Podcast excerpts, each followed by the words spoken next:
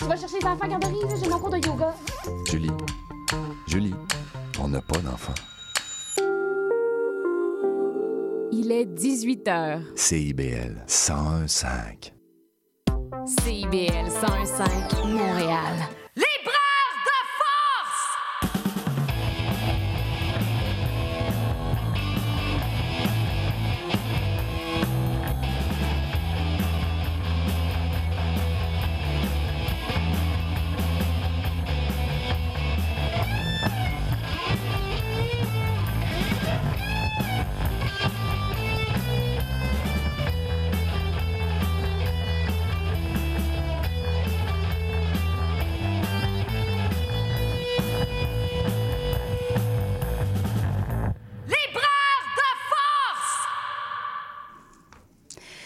Bonsoir à vous, auditrices, auditeurs de CIBL, la radio citoyenne de Montréal. Bienvenue à Libraire de Force, votre émission littéraire. Merci d'être à l'écoute, fidèle au poste, tous les jeudis entre 18 et 20 heures. Sinon, bah, c'est que vous nous écoutez en rediffusion le mardi, maintenant de 11h30 à 13h30, à l'heure du lunch ou encore, si vous préférez, à l'heure de votre choix, en balado via notre blog librairedeforce.wordpress.com. Alors, vous cliquez sur l'onglet émissions, elles sont toutes là depuis 2018. Une vraie mine d'or, cinq ans de chroniques, d'entrevues, de discussions en profondeur à propos de ce qui nous, ce qui vous passionne, la littérature. Alors ce soir, 7 décembre, émission 260. Linda Dion au micro, bien emmitouflée, comme vous, je l'espère, le froid et la neige. Il y a plus de doute, on est en hiver. Bon, je ne voudrais pas partir de rumeurs, mais il paraît que Noël s'en vient, à en juger les sapins que je vois défiler sur mon fil Facebook. Alors, si vous cherchez quel cadeau offrir à Noël, vous êtes au bon endroit. On a ce qu'il vous faut. Nos chroniques ont de belles suggestions de livres à vous faire, pas nos chroniques. Je, je, pas les- ben, en fait, les chroniqueurs et chroniqueuses qui font ces dites chroniques euh, vont, vont avoir des belles suggestions à vous faire ce soir. Alors, Éric Simard sera avec nous dans la deuxième heure avec euh, ses corrélations du libraire. Il nous présentera trois livres québécois qui abordent différents enjeux sociaux. Claude André se joindra aussi à nous pour ses derniers coups de griffe, coups de cœur en 2023. Et Annie Landreville parlera du rapport entre musique et écriture dans ses regards poétiques. Bon, musique et littérature, hum, un tandem qui sied parfaitement mon invité de ce soir pour la longue entrevue, Stanley Péan. Bonsoir. Bonsoir. Ah, quel bonheur. Et là, je, je suis un peu énervée parce qu'on est en tête à tête. Mais les rare. gens nous écoutent. Ah ben je- oui, c'est vrai. Tête à tête en studio. Toi, c'est parce que tu as l'habitude de ça, hein? Ça fait quand même une vingtaine d'années que je suis à Radio-Canada, donc oui, il y a une habitude forcément qui s'est prise. Ça me fait tellement drôle d'entendre ta voix. Euh, là, je te regarde, mais j'entends ta voix dans, dans les écouteurs, comme je l'entends à travers ma radio très souvent. Alors, euh, je me pince, quoi. Voilà. On a Stanley Payant avec nous ce soir. Euh, bon. Alors, pourquoi cette invitation? D'abord, ça a tardé. là, je m'en voulais en, en lisant tes livres. Je me disais, mon Dieu, comment ça se fait que je ne l'ai pas invité avant?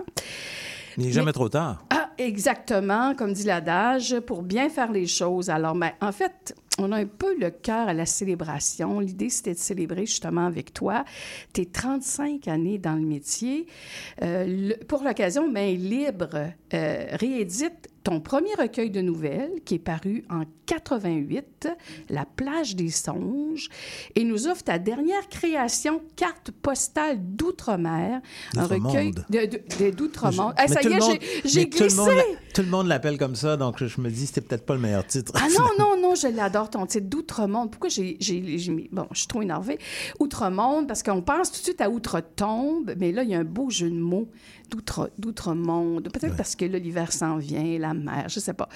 En fait, ce, ce livre qui est magnifique, euh, réalisé pour tes 35 années en carrière, c'est en collaboration avec l'illustrateur Jean-Michel Girard.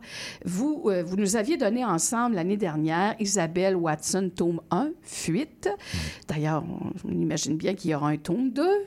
Scénario est fini. Jean-Michel travaille sur les dessins présentement. Ah, le- les dessins de Jean-Michel. Bon, écoute, euh, bon, euh, je- je- je- tu vas nous, on va évidemment parler longuement de, de ce livre-là. L'année passée, tu avais fait paraître aussi, en plus de, de cet album, euh, Crépusculaire, qui est un recueil de nouvelles. Là, tu nous revenais avec, ça faisait quand même Ça pas faisait mal 15 d'années. ans que j'avais pas Ben publié oui. de recueil de nouvelles. Bon, j'en avais écrit quelques-unes qui avaient paru en revue, mais s'asseoir puis les, les rassembler, en écrire d'autres, j'avais pas fait ça depuis euh, Autochtone de la nuit, puis ça, c'était 2007. Donc, Ah euh, oui. Donc, tu nous as gâtés pas mal. Et là, celui-là, je ne l'ai pas dans mes mains, mesdames et messieurs. Euh, mais il faut aller le chercher. Ça fait partie des suggestions cadeaux de Noël. Je- je- Michel Donato, Bleu sur le vif, il vient tout juste de paraître. Oui, alors cinq ans et demi de travail sur euh, la biographie de Michel. Michel Donato, qui est devenu un ami au fil des ans, c'est lui qui m'a approché pour que, je raconte sa vie. Puis sa vie, c'est une vie passionnante. C'est 65 ans de carrière euh, dans le milieu de la musique. On le connaît pour le jazz, mais il a fait tellement autre chose aussi.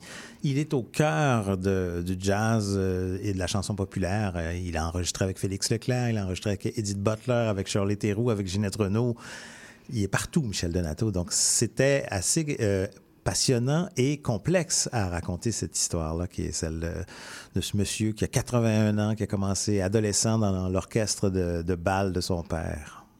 Wow, ben en tout cas, je ne l'ai pas lu, mais j'ai lu les trois autres.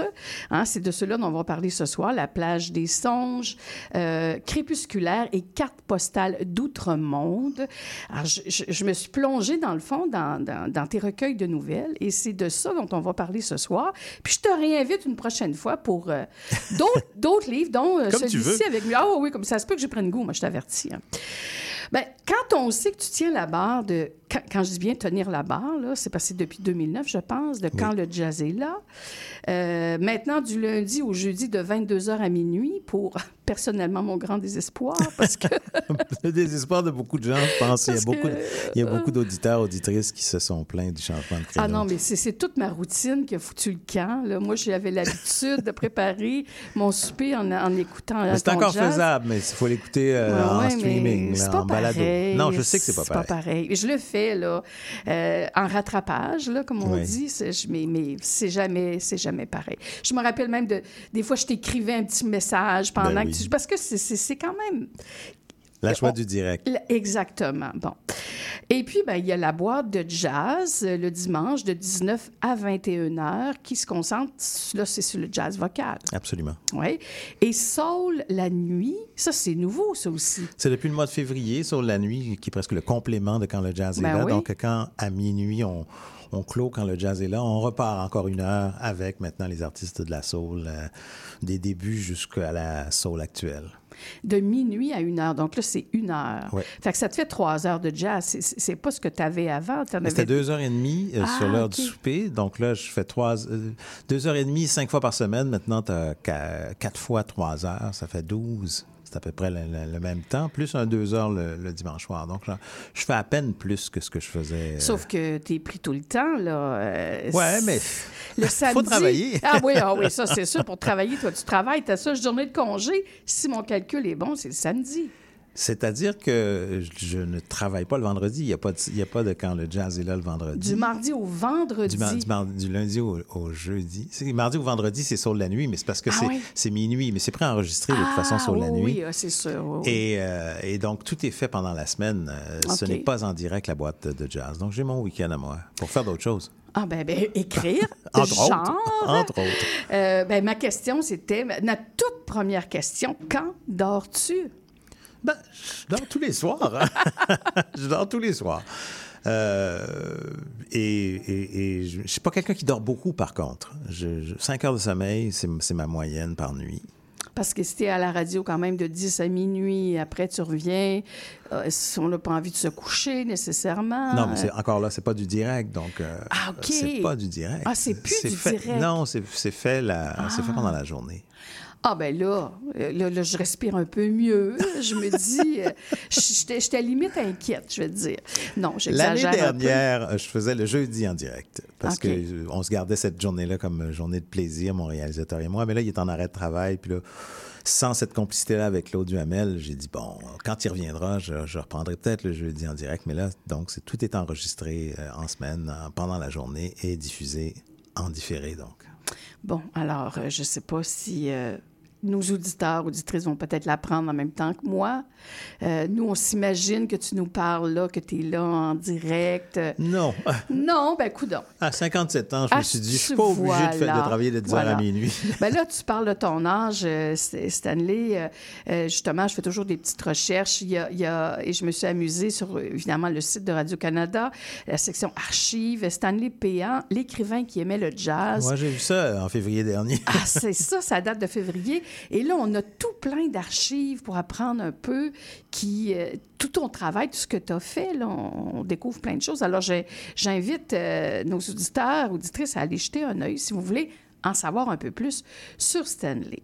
En fait, euh, deuxième question, on, y- on avance tranquillement. Euh, D'où viennent ces deux passions? Ça, c'est la question de base. Tu dis la littérature et la musique? Eh oui, le jazz particulièrement et la, la littérature. La littérature, euh, ça découle peut-être de mon amour. C'est un amour que je partage avec euh, tous les enfants, je pense. Euh, on aime les histoires quand Ouais. on est jeune. J'aimais, j'aimais me faire raconter des histoires, j'aimais lire des histoires, j'ai rapidement aimé en raconter moi-même. Et donc, dans toutes les formes. Évidemment, c'est la forme la plus accomplie, je pense, de, l'art narratif. C'est la littérature qui, qui, qui détient cette forme-là, selon moi. Euh, Les conteurs seront pas contents avec moi, Ah, là, mais bon, oui. c'est pas très grave, ça. Mais je veux dire, donc, j'ai- grandi en lisant des livres. Il y avait dans la maison familiale la bibliothèque de mon père. Ton père qui était Mon professeur, père qui je était pense. professeur et qui a enseigné la littérature, entre autres, et qui, qui- qui possédait donc euh, les grandes œuvres de la littérature classique française, euh, un peu de littérature étrangère, mais il ne jurait que par euh, les classiques français. Donc, j'ai grandi dans cette maison-là où il y avait ça, et il y avait également la discothèque de ma mère. Je, je me- je deviens Ah bon, pagnol. Je de deviens pagnol, là. le château de ma mère. Oui. bon, alors, d'un côté, la bibliothèque de, de papa et de l'autre, la discothèque de ma mère. Ma mère qui, qui, qui- qui était pianiste, Ah euh, oui. ben, amateur. C'était pas, elle n'était pas une pianiste de concert, mais elle jouait du piano, elle jouait de la musique classique.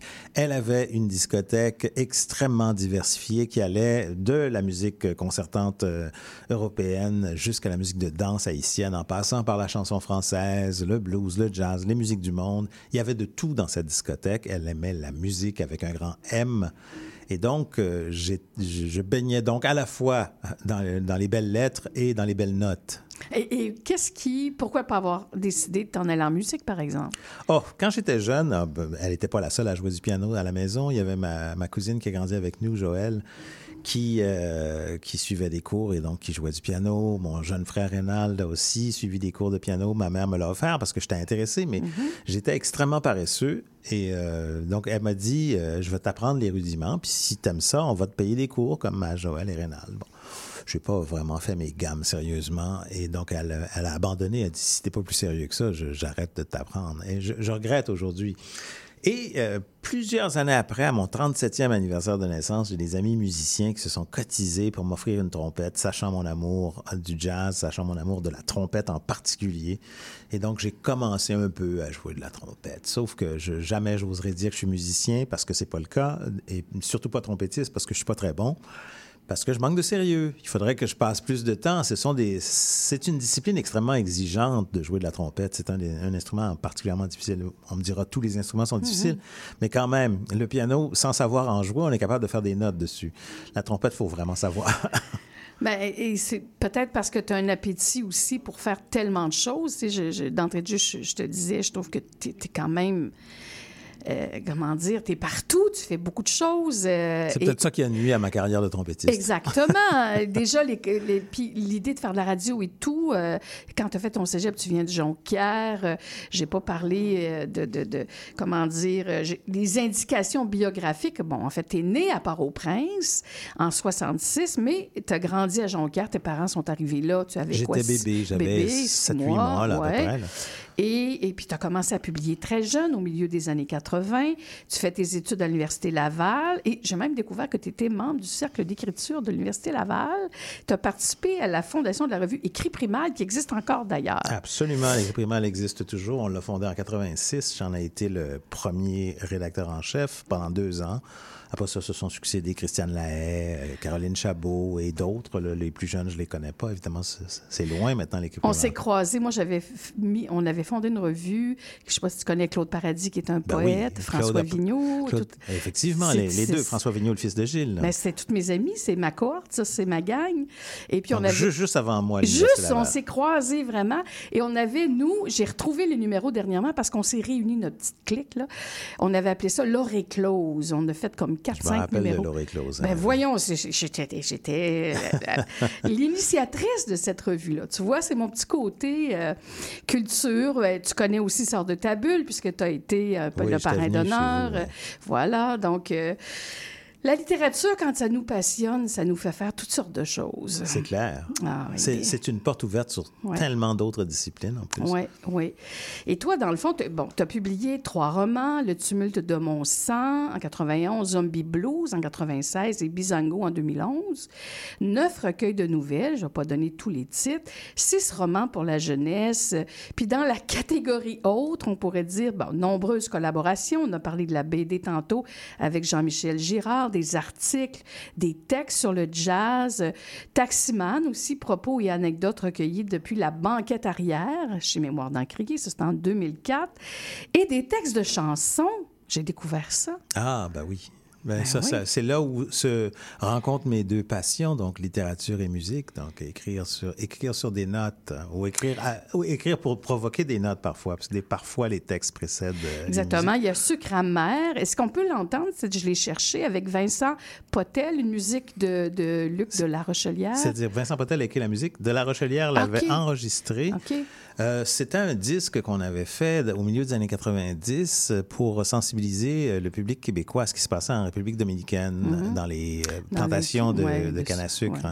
Donc, il y a des non-citoyens d'origine haïtienne qui, sont, qui, sont, qui vivent une vie qui ressemble à l'esclavage, au Ah fond. ouais. Et donc, on avait fait cette chanson-là. Vincent m'avait convaincu d'écrire le texte. J'avais écrit le texte en version française pour Luc de la Rochelière, en version créole, parce que le- la, la- la même chanson existait en créole, chantée par euh, Emeline Michel. Karen Young l'avait traduite. Donc, Ah, c'est wow. mon premier contact avec Karen Young, à part le fait que je connaissais Karen Young pour ses disques et ses concerts. Elle, elle faisait la version anglaise et il y avait une chanteuse dominicaine, Irka Mateo, qui chantait euh, sa version en espagnol. Donc, le disque était sorti à l'été 95 avec les quatre versions. Ça tourne un peu à la radio et tout. Mais c'est introuvable en ce moment. Aujourd'hui, c'est introuvable. Donc, c'était, ça avait été, euh, c'était à l'initiative du Comité pour la reconnaissance des droits des travailleurs haïtiens. Donc, euh, c'était lié à la CSN. D'ailleurs, le lancement avait eu lieu à la CSN. Ah. Et euh, c'était, tous les fonds étaient donc allaient à cet organisme-là qui défend les droits des travailleurs haïtiens. Et tu as été aussi, tu as reçu de nombreux, des prix, des finalistes aussi à de nombreuses reprises, entre autres en 2019, la SODEP, euh, pour ta série d'articles Black and Blue, Jazz et Conditions noires aux États-Unis, dans le magazine L'Inconvénient. Oui, c'est là que euh, l'inconvénient euh, m'aide beaucoup pour la discipline depuis Ah que je me suis joint à l'équipe. Donc, j'ai des textes à remettre à date fixe. Ça a permis de, de, de finaliser ce qui est devenu mon recueil d'essais. euh, qui s- la- Quelques-uns de ces essais-là avaient paru dans l'inconvénient. euh, de préférence la nuit en 2019, justement. Les Black and Blue sont dans De préférence la nuit, sont recueillis là. Euh, J'ai j'ai un nouveau livre qui sort. en Encore? en février, qui est un recueil de textes. C'est les plus récentes chroniques qui, qui ont paru dans l'Inconvénient et elles portent essentiellement sur les femmes oubliées oubliées, négligées, euh, effacées, cancellées de l'histoire du jazz, une histoire qui est extrêmement phallocrate. Donc, euh, Ah il y a des, des femmes, et je parle pas des chanteuses qu'on connaît, je parle de musiciennes, je parle d'arrangeurs, de compositrices qui ont été importantes à leur époque et dont on parle le plus aujourd'hui. Ah, ça, ça va m'intéresser beaucoup, Ça, sort euh, en février de- chez Boréal, donc c'est entre guillemets la suite de, de préférence la nuit. Ça s'intitule Noir satin. Ah, c'est beau! T'as as le don, toi, pour les titres. Ben, celui-là, je l'ai volé, comme souvent d'ailleurs. De préférence la nuit, je l'avais volé. Ah oui? Alors, je- de préférence la nuit, c'est un vers d'une chanson de Jean Faulk, qui était le, le parolier de Bachung et qui a écrit cette chanson pour Vanessa Paradis. sur une musique de M, ça s'appelle Chet Baker. Et un des vers de la chanson, une fois, une fois au moins dans sa vie, de préférence, la la nuit. nuit. Ah, ben voilà. Ah, J'ai dit voilà, parce qu'il y avait. C'est mon fils d'ailleurs qui m'avait suggéré, de, qui aimait beaucoup cette chanson-là. Il dit pourquoi tu t'appelles pas ça de préférence la nuit? Je trouvais que c'était une belle idée pour, euh, oui, pour c'est- illustrer ce que c'est que le jazz. Absolument. Et puis Noir Satin, c'est la traduction d'un- d'un- d'un- d'une pièce de Miles Davis, c'est Black Satin. Ah oui, Ouais. effectivement. Voilà. Et bon, alors, euh, tu, écris aussi dans l'aide québécoise. Il y a un de tes textes qu'on retrouve d'ailleurs. C'est- un- une invitation de Oui. la rédactrice en chef actuelle, Mélika. Mélika, qui m'a dit Ah, ce serait bien. Ils inauguraient leur euh, volet création. Mm-hmm. Elle me dit As-tu une nouvelle à nous offrir? J'ai dit ben, Je peux t'offrir en primeur une nouvelle qui sera dans le prochain recueil. À condition, j'aime ça mettre des conditions, à condition que vous preniez aussi l'illustration de Jean-Michel. Ah oui. Girard qui l'a inspiré. Ah, puis c'est- magnifique. D'ailleurs, on les salue. C'est le lancement du numéro d'hiver ce soir même. Alors, je suis pas au lancement, je suis avec toi. ben oui, Tu vois? il faut faire un choix dans la vie. Ah oui, il faut faire des choix. Et en 2020, tu es finaliste au gouverneur général, euh, catégorie essai justement pour de préférence la nuit. Mais en 2022, tu as reçu le prix Bruce Lundvall, décerné par le Festival de jazz de Montréal à une personnalité non musicienne ayant contribué de manière exceptionnelle au rayonnement et à la promotion du jazz. Ça, c'était un moment particulier. Ouais. C'était une grande surprise qu'on m'a fait parce que le prix m'a été remis pendant mon émission. On était encore à l'heure du souper à l'époque. On, était, euh, on était en direct d'un concert de Marianne Trudel. On rediffusait quatre concerts euh, à l'avant-dernière édition du festival. Et donc, euh, moi, c'est drôle parce que à cause du partenariat entre euh, Radio-Canada et le Festival international de jazz de Montréal, souvent euh, les concerts euh, du studio TD, qu'on appelait autrefois l'Astral, c'est ma voix qu'on entend demander aux gens fermez vos cellulaires, etc. Donc j'avais comme d'habitude enregistré ça. Puis le- au moment d'aller en onde, on me dit il faudrait que tu montes sur scène le faire en direct. Puis je trouvais ça étrange parce que je me disais, c'est déjà fait, euh, ils l'ont l'enregistrement. Qu'est-ce que ça va donner Tu de plus? douté de rien, là. Non, je me doutais de, de rien du tout. Puis je passe par la loge avant, puis je vois André Ménard, qui n'est plus vice-président euh, du festival, qui est là. Puis je dis, c'est c'est quand même particulier qu'André Ménard vienne saluer Marianne, mais pourquoi pas? C'est une pianiste et compositrice importante. Je me doutais strictement de rien. Je vais sur scène, expliquer aux gens, écoutez, on va diffuser le concert. Présentement, on est en onde. Si vous applaudissez, euh, les gens à l'autre bout du pays vous entendent. Et j'ai dit, mais après avoir fait tout ce laïus, je dis, bon, ben maintenant, place à Marianne Trudel. Puis là, je me tourne et je vois André Ménard avec une hôtesse en robe de soirée avec le trophée. Puis tout ça se passe, comme je dis, en direct. Je dis, mais voyons, qu'est-ce qu'il fait là? Il dit, non, non, tu peux pas bouger. Marianne Trudel va attendre. On a quelque chose à te remettre. Puis là, bon, il a fait son, son laïus à lui pour expliquer pourquoi on, on m'offrait. euh, je crois que je suis le premier Québécois à avoir reçu ce prix-là. En tout cas, le gars qui a pas fait de piano ni de langue, il y a une belle revanche, là. Ben, voilà. Ce que j'ai fait, c'est de Ouais. répandre la bonne nouvelle de la musique des autres. Absolument. Et là, euh, mon Dieu, le temps passe. Peux-tu croire, on a déjà fait un premier petit segment, premier, quand même pas pire segment. Et, et là, on va aller en musique et devine si on va pas écouter du jazz. Ben, j'espère qu'on va écouter du espère. jazz. et là, ben, je me suis laissée inspirer parce qu'effectivement, euh, la musique, dans tes recueils de nouvelles, il y en a partout et particulièrement dans Carte postale d'Outre-Monde. Et la, la- la pièce qu'on va entendre, c'est une référence directe à la nouvelle Ne me quitte pas. N-U-M-E, E. une histoire d'amour sur fond musical où un compositeur cherche à éclaircir l'énigme de la mélodie lancinante qu'il entend dédiée à sa dulcinée. Après un spectacle des grands ballets canadiens avec son amoureuse, il l'entraîne dans un club de jazz où on l'invite à jouer une pièce. Cette pièce sorte de message adressé à sa dulcinéa.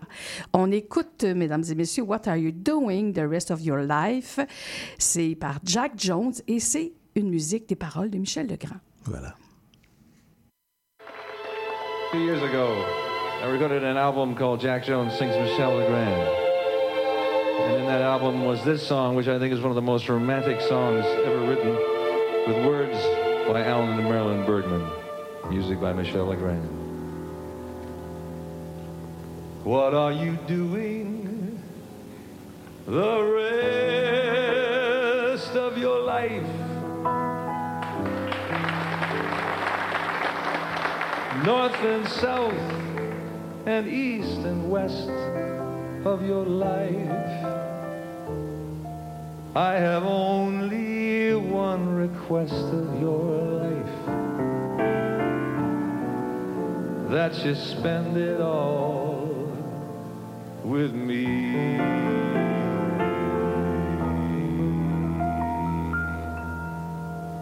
All the seasons and the times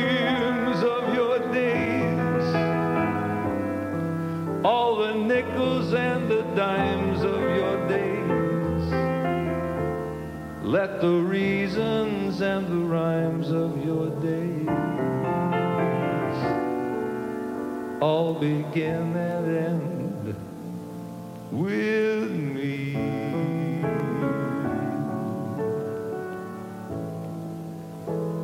I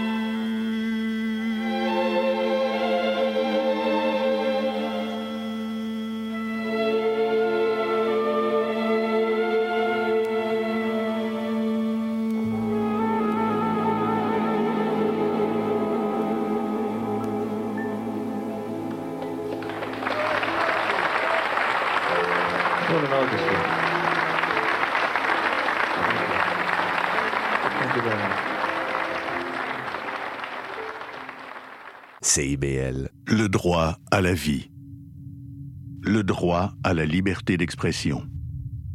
Le droit à la non-discrimination. Le droit à l'éducation. Le droit à la Si les droits humains ne sont pas défendus, ils risquent de disparaître. Rendez-vous sur amnesty.ca pour écrire des messages de solidarité en soutien aux personnes dont les droits sont bafoués. Parce qu'écrire, ça libère. Envie de t'impliquer dans le présent et le futur de CIBL? L'Assemblée générale annuelle de ta radio communautaire francophone de Montréal aura lieu le 11 décembre à 18h30 au même Centre des mémoires montréalaises. Pour y participer et obtenir plus d'informations, deviens membre sur notre site Internet au www.cibl1015.com en consultant l'onglet Devenir membre. Et abonne-toi au CIBLien, l'infolettre officielle de CIBL. Ta radio compte sur toi.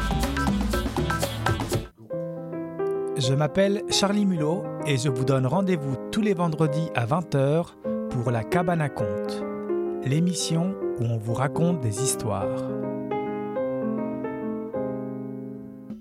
Québec en musique présente notre histoire musicale complète de ses débuts à aujourd'hui. Ce sont nos artisans, nos auteurs, compositeurs et interprètes qui ont tracé la voie et créé cette musicalité unique au Québec, sans oublier l'émergence de nouveaux créateurs qui constituent l'ADN de Québec en musique. Soyez des nôtres chaque samedi à compter de 6h30 à CIBL 1015 Montréal. Bonjour, ici Gabriel Arcan. Vous écoutez CIBL 1015 Montréal.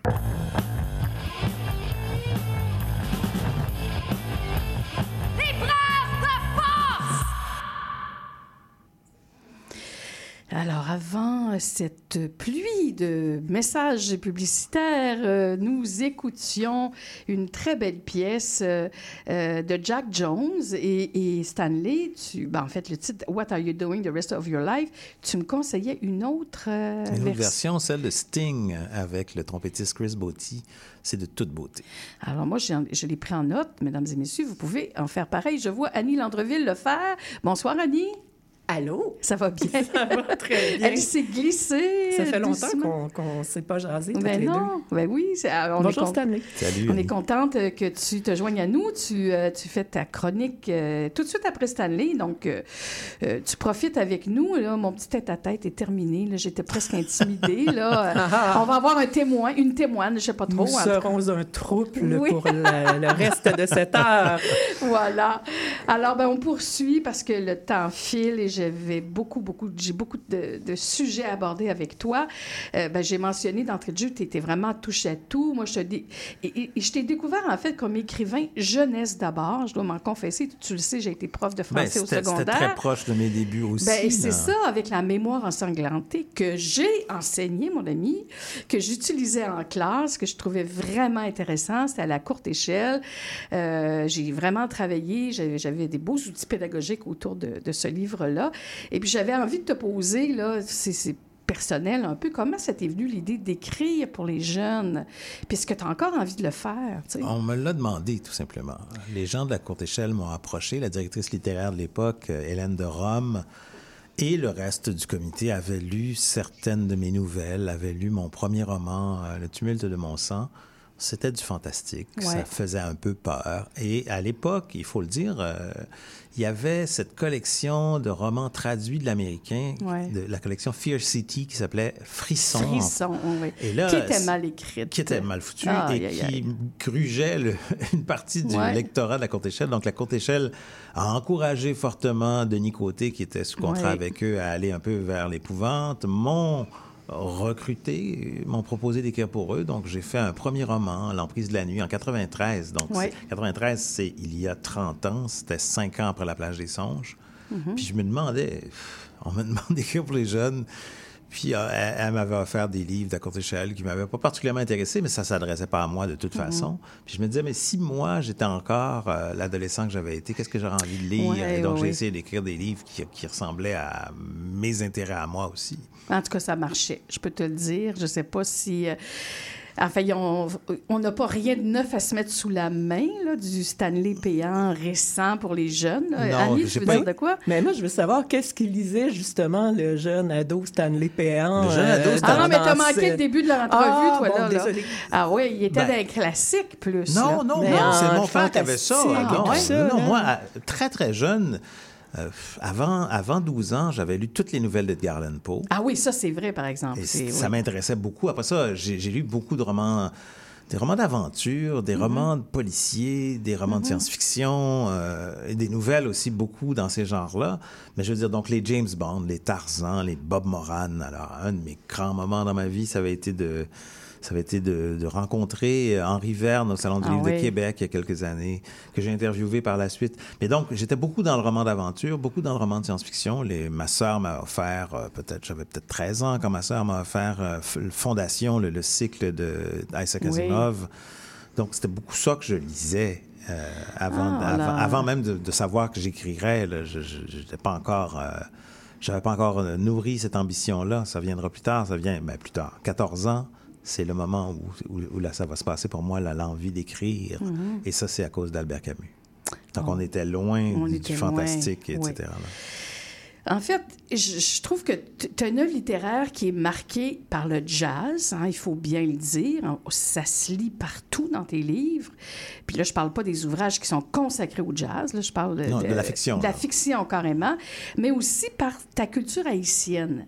Euh, puis, puis là, je, je- je- pense au rapport entre le réel et les, les outre-mondes, hein, parce que ça aussi, j'ai- j'ai euh, entendu dernièrement Gary Victor qui est invité, il est venu au Salon du Livre, mais il était à la librairie du Square Outremont pour parler du violon d'Adrien. Et puis, il y avait beaucoup d'Haïtiens dans la salle. Il y a des questions qui ont tourné autour de ça, justement, la, la part de, de l'étrangeté, du fantastique et la culture haïtienne. Y a-tu... On sait que Borges t'a beaucoup influencé, mais c'est- la, la part haïtienne en toi, est-ce qu'il y a quelque chose Ben, là-dedans? très jeune, quand j'étais seul, ma mère travaillait, elle enseignait, mon père enseignait, donc je passais mes journées seul avec ma grand-mère maternelle Mhm. qui me racontait des histoires, qui me racontait des contes euh, traditionnels haïtiens, puis qui me racontait aussi des anecdotes supposément vraies, où il y avait toujours une part de, de- de mysticisme, de mystère, euh, d'étrangeté. Euh, de quoi qui pouvait faire peur à l'enfant, mais qui en même temps me fascinait complètement. J'adorais ça quand ma grand-mère me parlait d'Haïti avec, avec ces histoires-là. Donc ça, ça m'a suivi et c'est drôle parce que il y a dans Bob Moran, au moins dans la série, au moins deux épisodes qui se passent en Haïti, donc avec des- Mhm. des, des, des sorciers vaudous et ces choses-là. Évidemment, quand je tombe là-dessus, puis que je demande à mes parents, mais c'est vrai ce qu'ils racontent, puis en même temps, mes parents n'étaient pas du tout vaudouisants, pas du tout euh, adhérents à ces choses-là, quoique ma mère était un peu étrange. Mais mon père était cartésien, Ah ouais. c'est très de culture cartésienne française, là, Mhm. donc euh, non, ça c'est de la baliverne. là. Donc, euh, mais moi, ça m'intéressait et c'est vrai que j'ai enfant, j'étais ce, ce garçon rêveur qui aimait la science-fiction, le fantastique, tout ce qui était hors de l'ordinaire. Mhm. Et puis, tu, tu évoquais tout à l'heure euh, La mémoire ensanglantée, c'est ce livre où je fais dire à la narratrice qu'elle vit à cheval sur deux mondes. Oui. Et ça, c'est ma vie, ça, c'est C'est vraiment c'est ma vie. Borges aussi. C'est Borges et c'est, c'est euh, quelque chose de concret dans ma vie. Je suis avec mes parents, ils se parlent entre eux en créole, ils sont préoccupés par ce qui se passe à Cap-Haïtien, à Port-au-Prince, et puis tu franchis le, tu franchis le seuil de la porte et là, tu es à Jonquière, tu vas à l'école québécoise. Les cours d'histoire, c'est des cours d'histoire québécoise. Ah Donc, j'étais toujours en, en aller-retour entre ces deux univers-là. Puis peut-être que ça a eu une influence sur euh, ma manière de voir le monde. Clairement, en tout cas, j'ai l'impression. Euh, tes, tes nouvelles abordent différents thèmes. Bon, la relation amoureuse m'est apparue assez centrale. J'aurais pu tourner, faire tout tourner autour de ça. Mais ce qui distingue tes nouvelles, en tout cas pour moi, c'est ta manière d'exposer des sujets dont on ne parle pas assez, ou en tout cas pas de cette façon dans la littérature québécoise. Je pense au racisme, à l'exil, à l'immigration, voire même la question de l'esclavage. Peut-être parce que, bon, c'est c'est sûr que moi, ça m'intéresse plus particulièrement.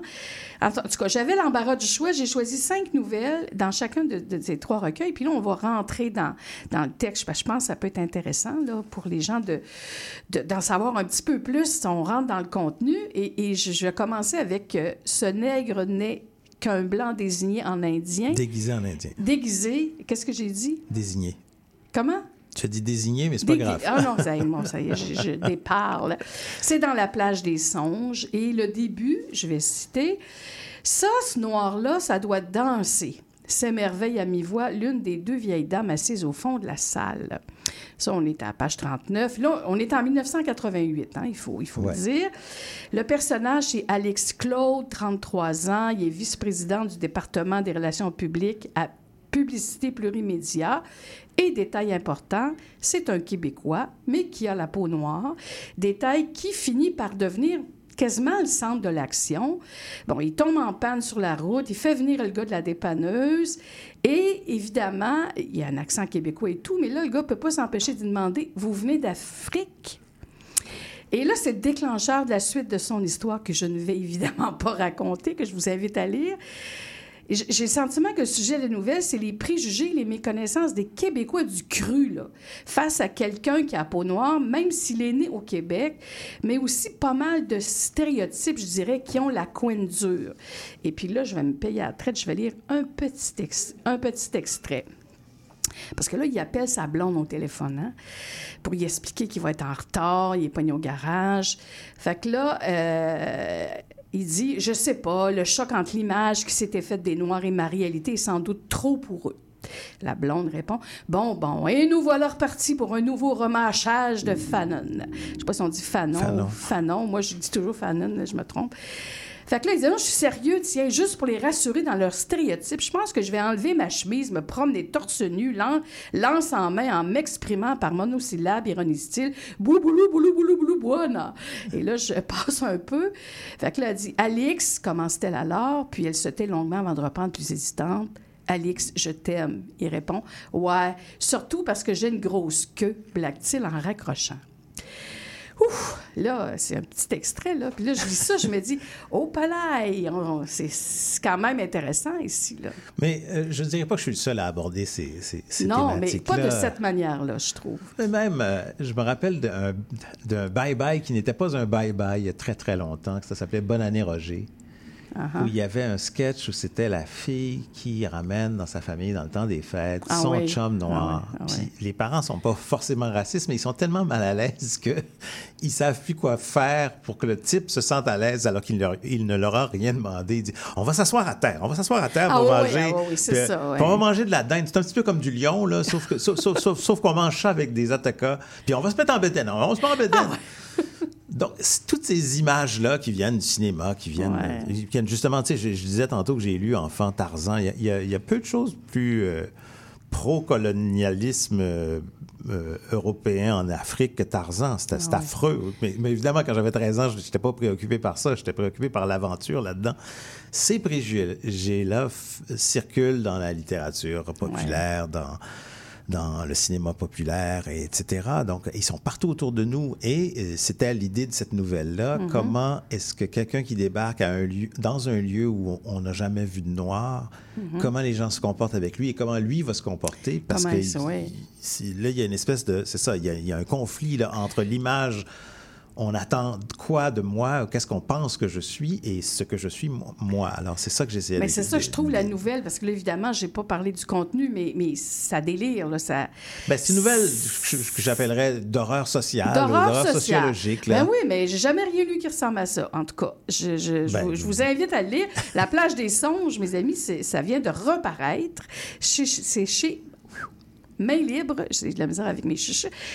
Et là, ben, on va retourner en musique. On retourne dans une nouvelle que j'ai, euh, dont je vous ai parlé tantôt, parce que il y a deux pièces importantes dans cette, deux pièces dont il va être question dans cette nouvelle qui euh, s'intitule Ne me quitte pas. Et là, cette fois-là, c'est un autre standard de jazz fétiche du couple formé par le narrateur, compositeur de, de- de la nouvelle, euh, et de- du compositeur de la nouvelle et de sa dulcinea. On écoute But for Now de Jamie Cullum. C'est ça qu'on dit? Oui, Colum. Cullum.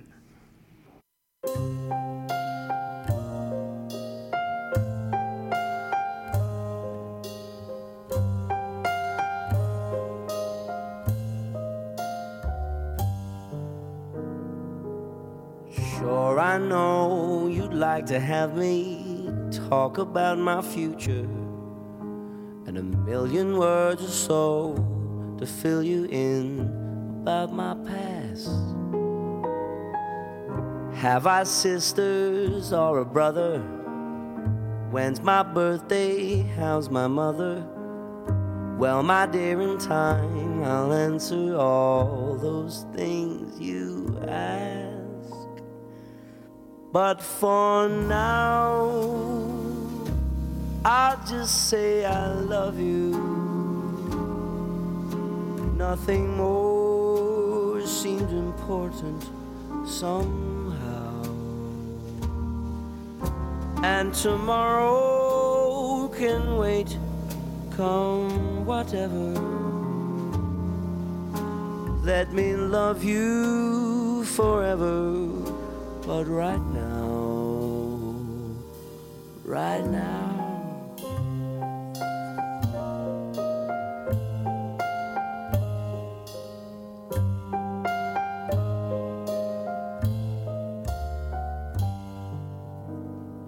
Some fine day when we go walking, we'll take time for idle talking, sharing every feeling as we watch each other smile.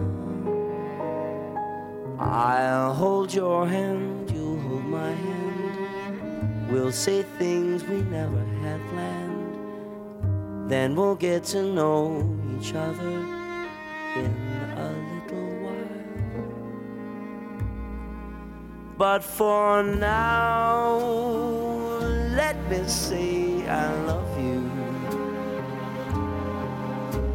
Later on, there'll be time for so much more. But for now, meaning now and forever,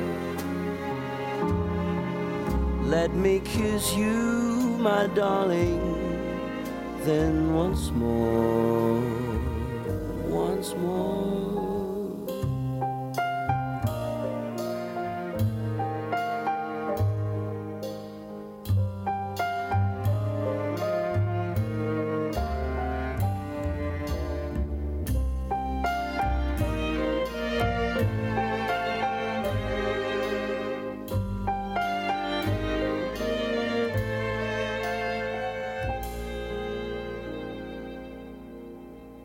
For now, let me say I love you.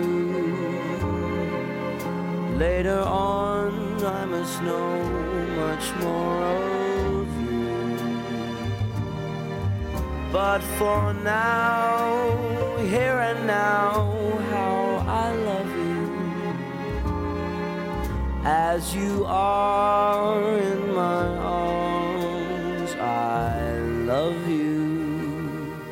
I love you.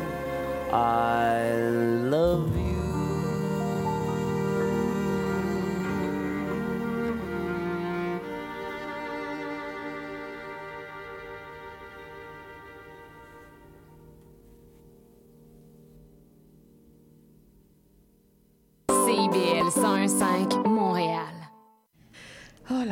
est dans une ambiance. On se croirait quasiment à, à ton émission quand le jazz est là. Il aurait fallu tamiser euh, Oui, l'éclairage. et c'est vrai que c'est un peu, euh, c'est un peu toujours un peu violent l'éclairage. euh, dans ce studio, à tout le moins.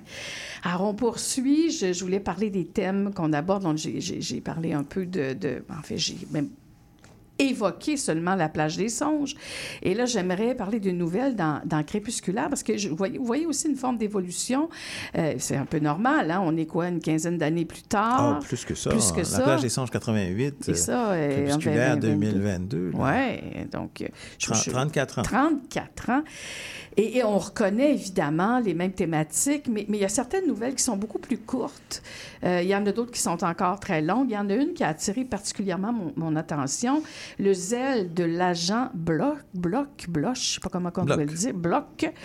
C'est euh, très court, comme la procédure elle-même, euh, à laquelle on assiste. En fait, c'est un agent d'immigration qui accueille le numéro suivant, un basané au visage de fouine, et s'ensuit, encore une fois, les préjugés. Euh, je ne peux pas m'empêcher de, de lire euh, l'extrait ici. Employé modèle, l'ag- l'agent relie les formulaires dûment remplis histoire de rafraîchir sa mémoire. Bénéficiaire d'une bourse d'études dans le pays voisin, le basané a profité de son passage chez nous au sein d'une troupe de théâtre ambulante pour déposer sa demande à la faveur de sa rencontre avec cette douce un soir après la représentation. Dans la lumière crue de son cubicule, Bloch sourcille à l'idée de la trop grande disposition de nos filles à l'exotisme. Et là, ben, la suite, euh, vous l'imaginez, hein? évidemment, il va être refusé parce que euh, Candide Lafouine euh, commet alors l'erreur de présenter son contrat d'embauche par, une école d'un faubourg populaire en, en guise de preuve de sa bonne volonté, évidemment, parce que lui, il veut pas passer pour le gars qui vient parasiter l'État. Et voilà, euh, expulsion Manu euh, Mi- du METEC pris en flagrant délit de travail sans permis. Ça m'a... euh, est très, très courte, cette C'est nouvelle-là. une histoire vraie qui m'a Ah. été racontée par euh, Julien Delifiori, qui était le patron de FIP, qui est un peu l'équivalent de d'Espace Musique ici Musique Mhm. chez Radio France. Et lui, ça lui est arrivé au Canada dans les années 60. Il était venu, il était effectivement euh, dans une troupe de comédiens. Ah oui. Il était tombé amoureux. Il s'est dit qu'il va s'installer au Canada. Et euh, il a commencé à travailler alors qu'il n'avait pas le droit. Il a été expulsé, menotté. Il avait 20 et 22 ans. Menotté, reconduit à l'aéroport, faire le voyage, euh, faire le voyage euh, transatlantique en avion avec des menottes, tout simplement parce qu'il n'y avait pas de permis de travail. Et donc, on parle d'un d'un franco-italien, là. Ah Euh, C'est ouais. même, c'est même pas, un, un- c'est même pas un basané comme dans l'histoire, là, mais je veux dire, c'est ça, ces machines étatiques qui appliquent les règles avec une sorte de déshumanisation. Et, Ça, ça ne va pas en s'améliorant. et ça hein? va pas en s'améliorant. Et quand j'ai écrit cette nouvelle-là, c'est drôle parce que j'étais invité à, à un festival euh, en Bretagne qui s'appelle Étonnant Voyageur. Ah Et il y avait un numéro spécial du Monde où il y avait, euh, il y avait un cahier avec des créations euh, des auteurs invités. Puis j'avais donné cette nouvelle-là, puisqu'on m'avait commandé une nouvelle, ils ont refusé de la publier. Ah bon? Ils ont refusé de la publier. On trouvait que j'attaquais que j'attaquais Sarkozy. Puis c'est drôle parce que le monde, je pensais pas que le monde était si aligné que ça avec le pouvoir, mais ils, ils voulaient éviter les problèmes et donc ils n'ont pas publié la nouvelle. Ah, ça, ça confirme mon sentiment. Ici, c'est presque anodin. C'est, c'est- Donc c'est la France, c'est le Québec, c'est partout. C'est hein. partout. Mais la manière dont la nouvelle, encore là, moi, ce qui m'intéresse, c'est l'écriture, c'est la manière dont le thème est abordé. Et, et- et là, j'ai pas encore parlé de tes chutes monumentales. Euh, écoute, surtout dans, dans- dans ton dernier carte postale d'Outre-Monde, il y en a qui nous virent sur le top, là, passez-moi l'expression. Et là, évidemment, j'aurais pas le temps de tout parler de toutes les nouvelles, mais, mais celle, l'avant-dernière du recueil, qui s'intitule Dernier service. Hey, ça, là, c'est une nouvelle coup de poing. Là. Euh, c'est, donc, c'est inspiré de l'image La dernière de Jean-Michel Girard. Euh, on- à l'avant-plan, on a une femme qui est assise sur un tas de débris, l'air boudeur ou découragée. Elle observe de biais l'ampleur du massacre. Derrière elle, on aperçoit les ruines de la ville. Là, j'ai un petit peu retenu mon souffle parce que ça, on pense à certaines images qu'on voit en ce moment sur nos écrans là, en provenance de Gaza, tu sais. Sauf que là, on est en Arkansas. C'est une période, on peut dire, d'après-guerre. Le personnage, c'est Peggy Sue. Elle est serveuse dans un casse-croûte. Quand surviennent des explosions sur la ville dont elle semble être l'unique survivante, d'où j'imagine le titre La dernière, dans l'esprit de, de, du- de l'illustrateur. Et le plus grand des mystères euh, entoure ces explosions.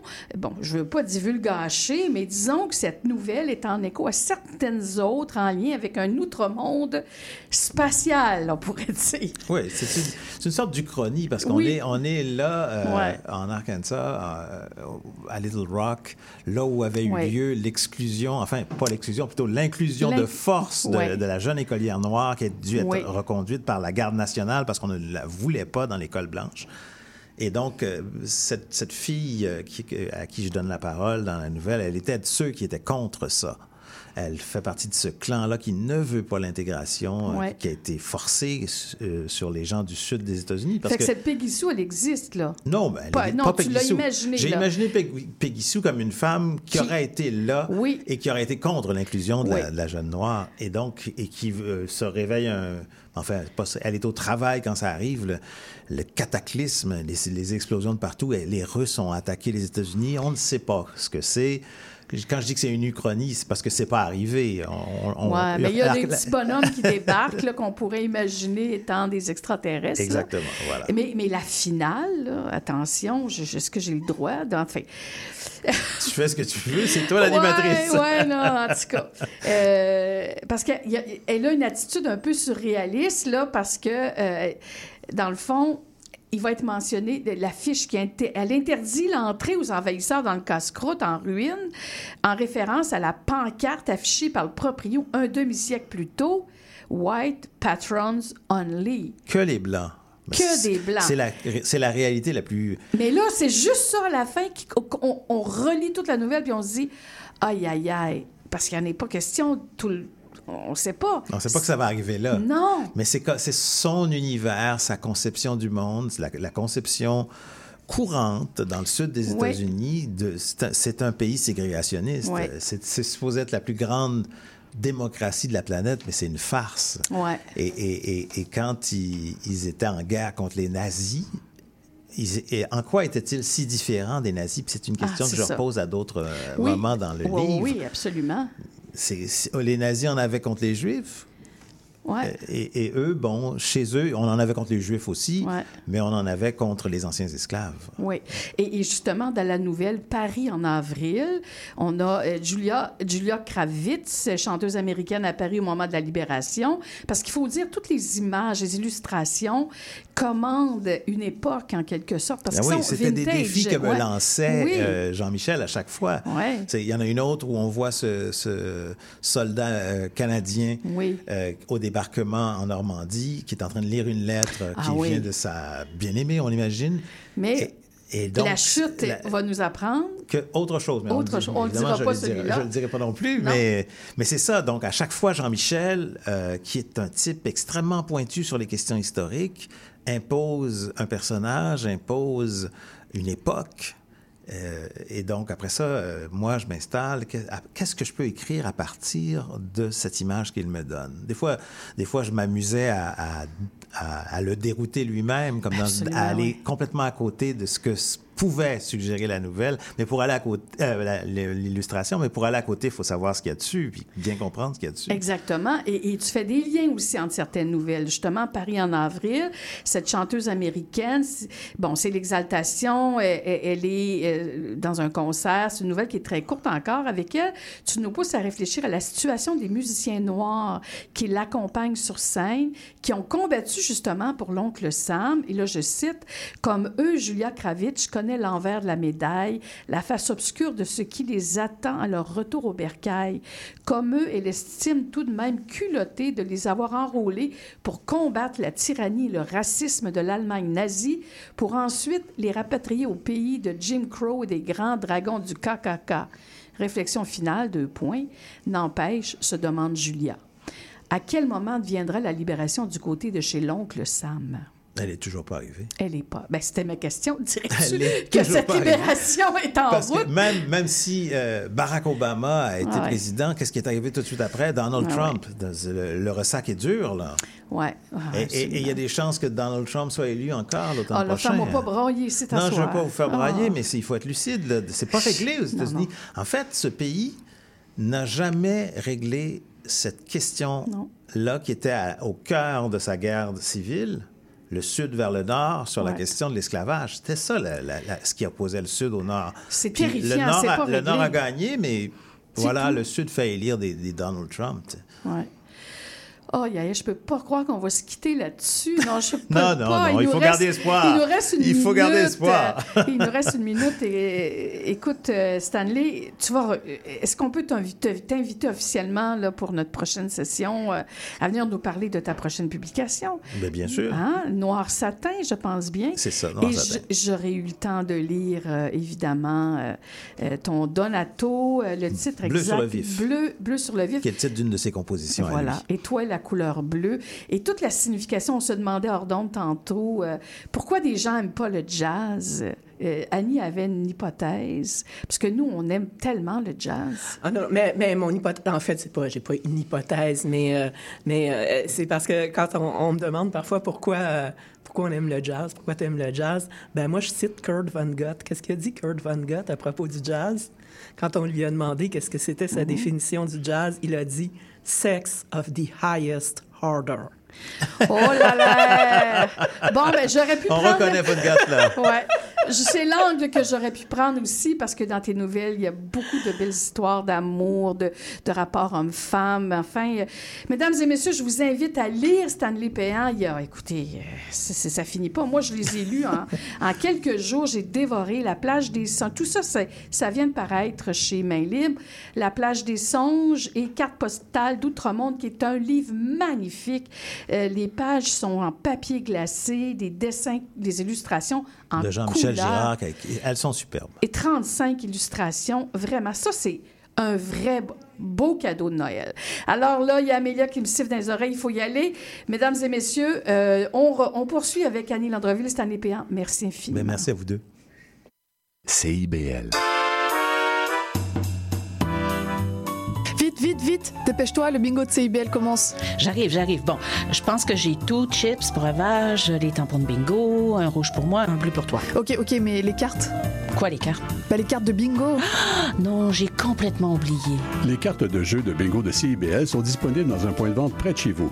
Consultez la liste sur notre site web au CIBL1015.com sous l'onglet Bingo de CIBL. Et venez jouer avec nous tous les dimanches dès 16h et invitez vos amis. Et surtout, pour jouer au bingo de CIBL, n'oubliez pas d'acheter vos cartes.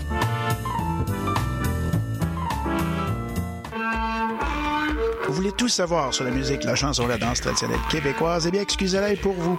Chaque semaine, nous vous donnons rendez-vous pour explorer avec vous les dernières tendances en musique trad, mais aussi avec des performances en direct ou des entrevues. En compagnie de Marc Bolduc, chaque semaine, le dimanche à 18h, en rediffusion les mercredis, 11h, sur les ondes de CIBL 101.5.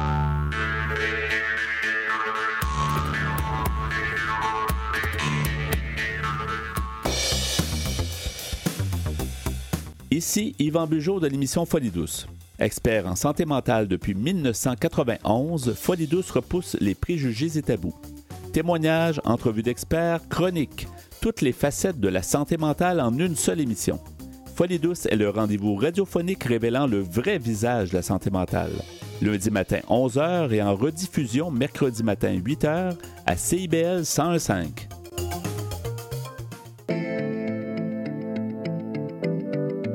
CIBL, au cœur de la musique.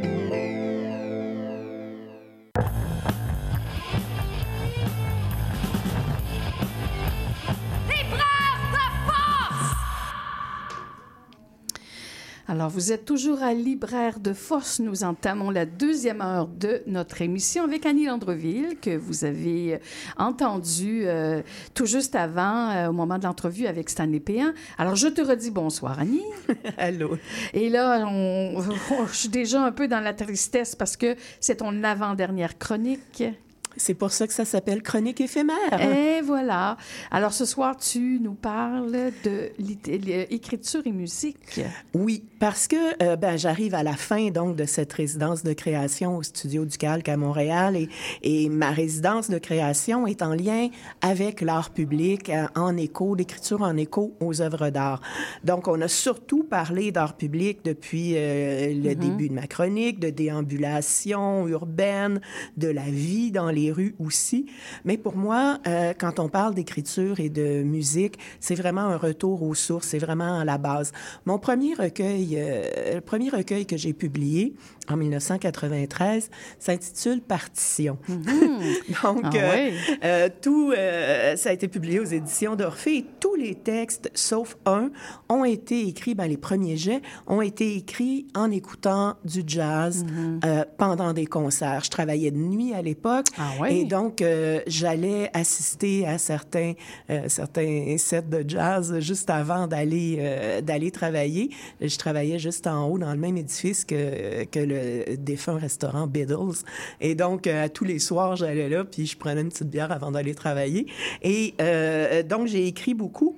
Euh, ça a été écrit entre 1990 et 1993. J'étais journaliste euh, à l'époque de jazz aussi pour plusieurs magazines. Ah? J'avais une émission de radio consacrée au jazz. Alors, c'était vraiment dans mon univers. Et j'ai toujours continué à travailler en résonance, en écriture, et de là, le chemin vers les arts visuels, vers Mhm. euh, le spectacle. Et la musique, euh, je me suis penchée, évidemment, tantôt, on rigolait un petit peu avec cette année, on se demandait pourquoi les gens aiment le jazz, Ouais, et je vous ouais. citais Kurt Vonnegut qui disait que le, le jazz, c'est le, le- le meilleur sexe euh, qu'on peut avoir, euh, le sex of the highest order. Et, et- et donc, ça, ça résonne, le jazz. Pour moi, entendre la musique, et, et surtout quand elle est jouée euh, en spectacle, parce que l'expérience, j'ai toujours détesté écouter de la musique avec des écouteurs. Moi, j'ai besoin que la musique m'entre dans le corps. corps, Ouais, moi littéralement, aussi, ouais. euh, que ça me traverse. Et euh, donc, je me suis demandé pourquoi ça, ça nous faisait ça. Je pense souvent à Pascal Quignard qui a écrit sur la danse. Il a écrit un livre qui s'appelle La haine de la musique, mais il a écrit aussi Tous les matins du monde, où Ah il oui. dit, dans, dans ce livre-là, qui a donné un film absolument extraordinaire, sur la oui. création. Absolument, avec les- de la musique de Marin Marais. Mais voilà. Ouais. Alors, euh, il écrit dans, dans ce roman, Tous les matins du monde, que la musique n'est pas tout à fait humaine parce qu'elle parle de ce dont la parole ne peut parler. Et, et j'ai toujours l'impression, quand j'écoute de la musique, euh, surtout dans un contexte en direct, euh, qu'en passant à travers moi, il y a quelque chose qui se traduit. C'est vraiment comme une traduction des émotions, de ce que je ressens, mais aussi de tout le contexte, de tout le lieu. Euh, tu le sais, Linda, je m'intéresse beaucoup au lieu, à la oui. géopoétique. Donc, qu'est-ce que ça nous fait, toutes ces histoires-là? Et pourquoi ça nous fait ça? Alors, moi, ça me passe par, par la tête et je me suis demandé pourquoi la musique nous fait ça. Euh, je suis allée à un concert, euh, je vais vous en parler tantôt de quelques concerts que j'ai vus, mais à l'Orchestre symphonique de, de Montréal, Mhm. à la Maison symphonique, où on jouait euh, Turan Galila de euh, Olivier Messiaen cette semaine. Et je suis sortie de là avec le corps complètement engourdi. J'étais stone, disons-le honnêtement, juste à cause de la musique. Parce que qu'est-ce que ça nous fait, la musique? C'est un immense plaisir. Ça nous fait sécréter beaucoup de dopamine. Ah oui. La dopamine nous fait produire des endorphines. Puis c'est quoi des endorphines? C'est des opiacés. Ah Euh, Si vous voulez en savoir un petit peu plus là-dessus, vous pouvez lire, je vous invite, Isabelle Peretz, c'est une, euh, c'est une chercheuse de l'Université de Montréal qui a publié un livre, Apprendre la musique nouvelle des neurosciences. Il y a des articles, des extraits de communication qu'elle a donnés, entre autres, à, l'ACFAS sur le sujet et qui nous explique ce mécanisme-là, pourquoi parfois, après avoir écouté de la musique qui nous provoque un intense plaisir, on se sent littéralement engourdi? Ben, euh, c'est tout ça. Donc, euh, moi, ça a été le jazz. Pourquoi le jazz? Peut-être parce que ça nous déstabilise, parce que on, on marque le rythme, hein, il est décalé par rapport à la musique qu'on entend habituellement. Il y a un effet euh, surprenant, il y a un décalage. Euh, il y a la musique classique aussi, évidemment, ben, plus contemporaine que classique, la musique écrite qui me parle beaucoup. Et je dis ça, je dis ça me parle beaucoup, là, mais j'écris jamais en écoutant des chansons. C'est ça. ne- Moi non plus, Pas de. Et ça, Ça juste me la prend musique, une ouais. musique et Ouais. ça me prend une musique qui est pas trop figurative. Je vais Mhm. pas écrire en écoutant du tango, par exemple. Je vais pas écrire en écoutant une musique euh, euh, trop familière. J'aime la déstabilisation. J'aime ce qui nous laisse vraiment de la place euh, à l'image, à l'imaginaire, comme avec les arts visuels où j'ai une grande préférence pour les œuvres un petit peu Mhm, abstraites. À Montréal, donc, euh, depuis ma résidence, je me suis gâtée. Je me suis, je suis allée voir plusieurs concerts euh, à la Maison Symphonique. Je suis allée à Love Jazz. J'ai participé aussi à des concerts au Festival Ligeti, un compositeur euh, contemporain. Et ce que je remarque, et ce qui est... euh, parce que là, je vais vous faire des, des petites lectures euh, aussi de, de ce que j'ai pu, euh, de ce que j'ai pu écrire, c'est que, euh, et c'est toujours comme ça en général quand j'écris en résonance, les questions qui sont en arrière de ma Mhm. tête euh, se retrouvent toujours dans, euh, dans ce que j'écris, même involontairement. Alors là, moi, je suis ici pour écrire en lien avec l'art public. Donc, beaucoup de réflexions sur les monuments, sur la verticalité, sur l'humain qui est plus à l'horizontale. Et je vais vous lire trois petits extraits de textes euh, et vous allez retrouver ces préoccupations-là qui ont été portées par euh, la musique. D'abord, euh, avec les œuvres de, de Ligeti.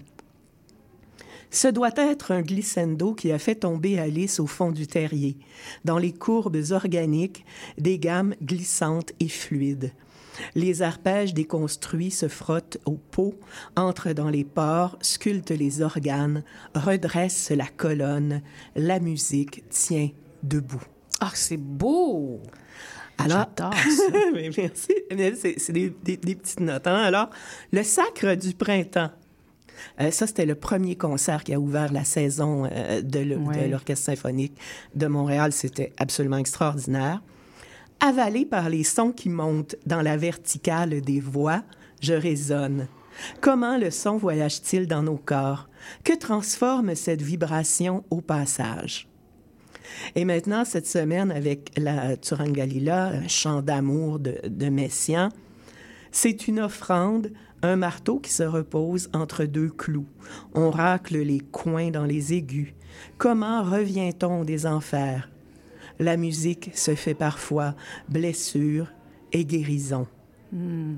Alors ça, ce sont trois petits extraits qui, qui, qui expliquent tout ça. Qui seront dans ton éventuel recueil, on ne sait Oh, pas. oh, là, là, pas, là, là. t'accumules de la matière. oui. J'ai- voilà, ouais. environ 50 pages d'accumuler Ah déjà. de- on, verra bien où ça, où ça va me mener. Mais on voit à quel point euh, euh, l'art, c'est la- l'art pictural ou l'art, euh, la musique, nourrit l'écriture. Ça nourrit l'écriture, ça nourrit l'imaginaire, ça apporte des images, ça me fait vivre des émotions, des sensations. Et euh, le, le dernier petit extrait que je vais lire, après, on va peut-être avoir le temps de parler un petit peu de comment on, on retravaille, mais c'est avec les planètes de Holst, euh, un autre concert mémorable. Comment construire sur des fondations de sable, dans l'effritement du béton, le silence des mousses, dans les interstices du trottoir. On n'entend plus les cris, ils meurent en sortant des bouches affamées, des lèvres sèches comme les feuilles brunies de l'automne. Vous le trouvez comment, votre silence? Est-ce un silence de qualité, un silence bio acheté hors taxe aux douanes? Est-ce un silence amovible alors qu'il était en solde? Peut-être est-ce un silence nourri au grain, élevé en liberté. Ce n'est certainement pas un silence qui a grandi sur les trottoirs. Comment lier le haut et le bas? Nous sommes en guerre, on fait semblant de rien, mais nous sommes en guerre contre nous humains, parce que c'est une guerre quand des gens dorment dans les lits de nos pas. Au pied des statues et des sculptures, ils sont à la fois gisants et vivants, à l'ombre des tombeaux de pierre. La tendresse étouffe sous le smog de la ville. Pourquoi est-il impossible de se tendre la main? J'ai laissé mes inquiétudes au rayon des surgelés. Nous n'avons plus le luxe de nous en mettre plein les poches. Oh là là, oh, ça tombe bien. Nous n'avons plus le luxe de nous en mettre plein les poches, quand même. Voilà, donc ça, ce sont des premiers jets qui ont été écrits en résonance euh, en musique. Et euh, je, je me suis demandé, ouais, j'écris beaucoup euh, en résonance à la musique. Et quand je retravaille, je sais pas, est-ce que tu retravailles tes textes avec de la musique? Ou avec de la chanson? Oui, oui, effectivement, mais, mais c'est pas le même genre de musique, par contre.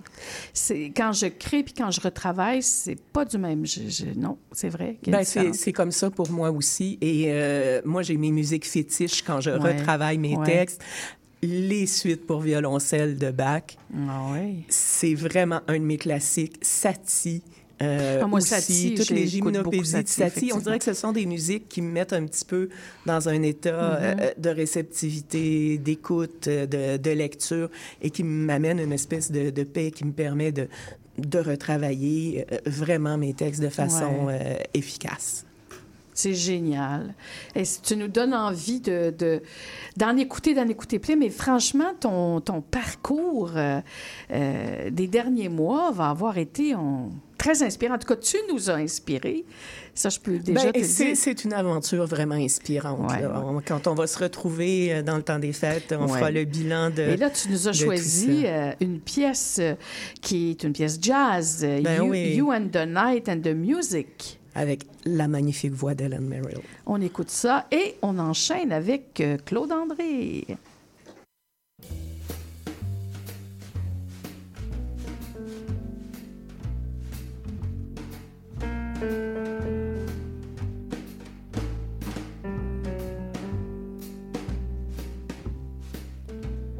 You and the night and the music. Fill me with flaming desire, setting my being completely on fire. You and the night and the music thrill me, but will we be one after the night and the music are done? And in the pale light of moonlight and dawning, our hearts will be throbbing guitars. Morning may come without warning and take away the stars. If we must live for the moment, love till that moment is through. After the night and the music dies, will I have you?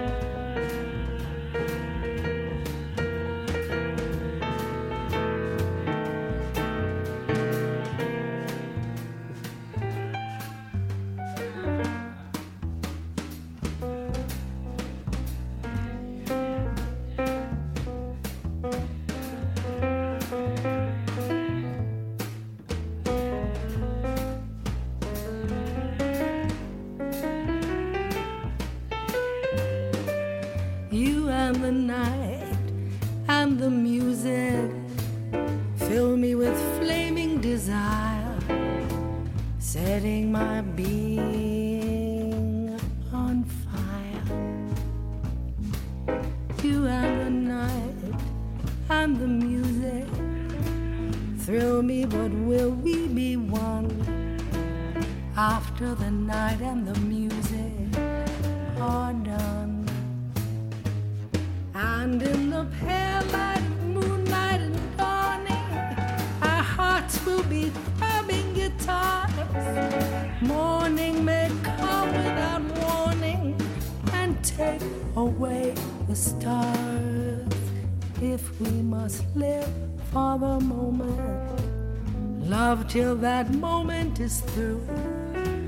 After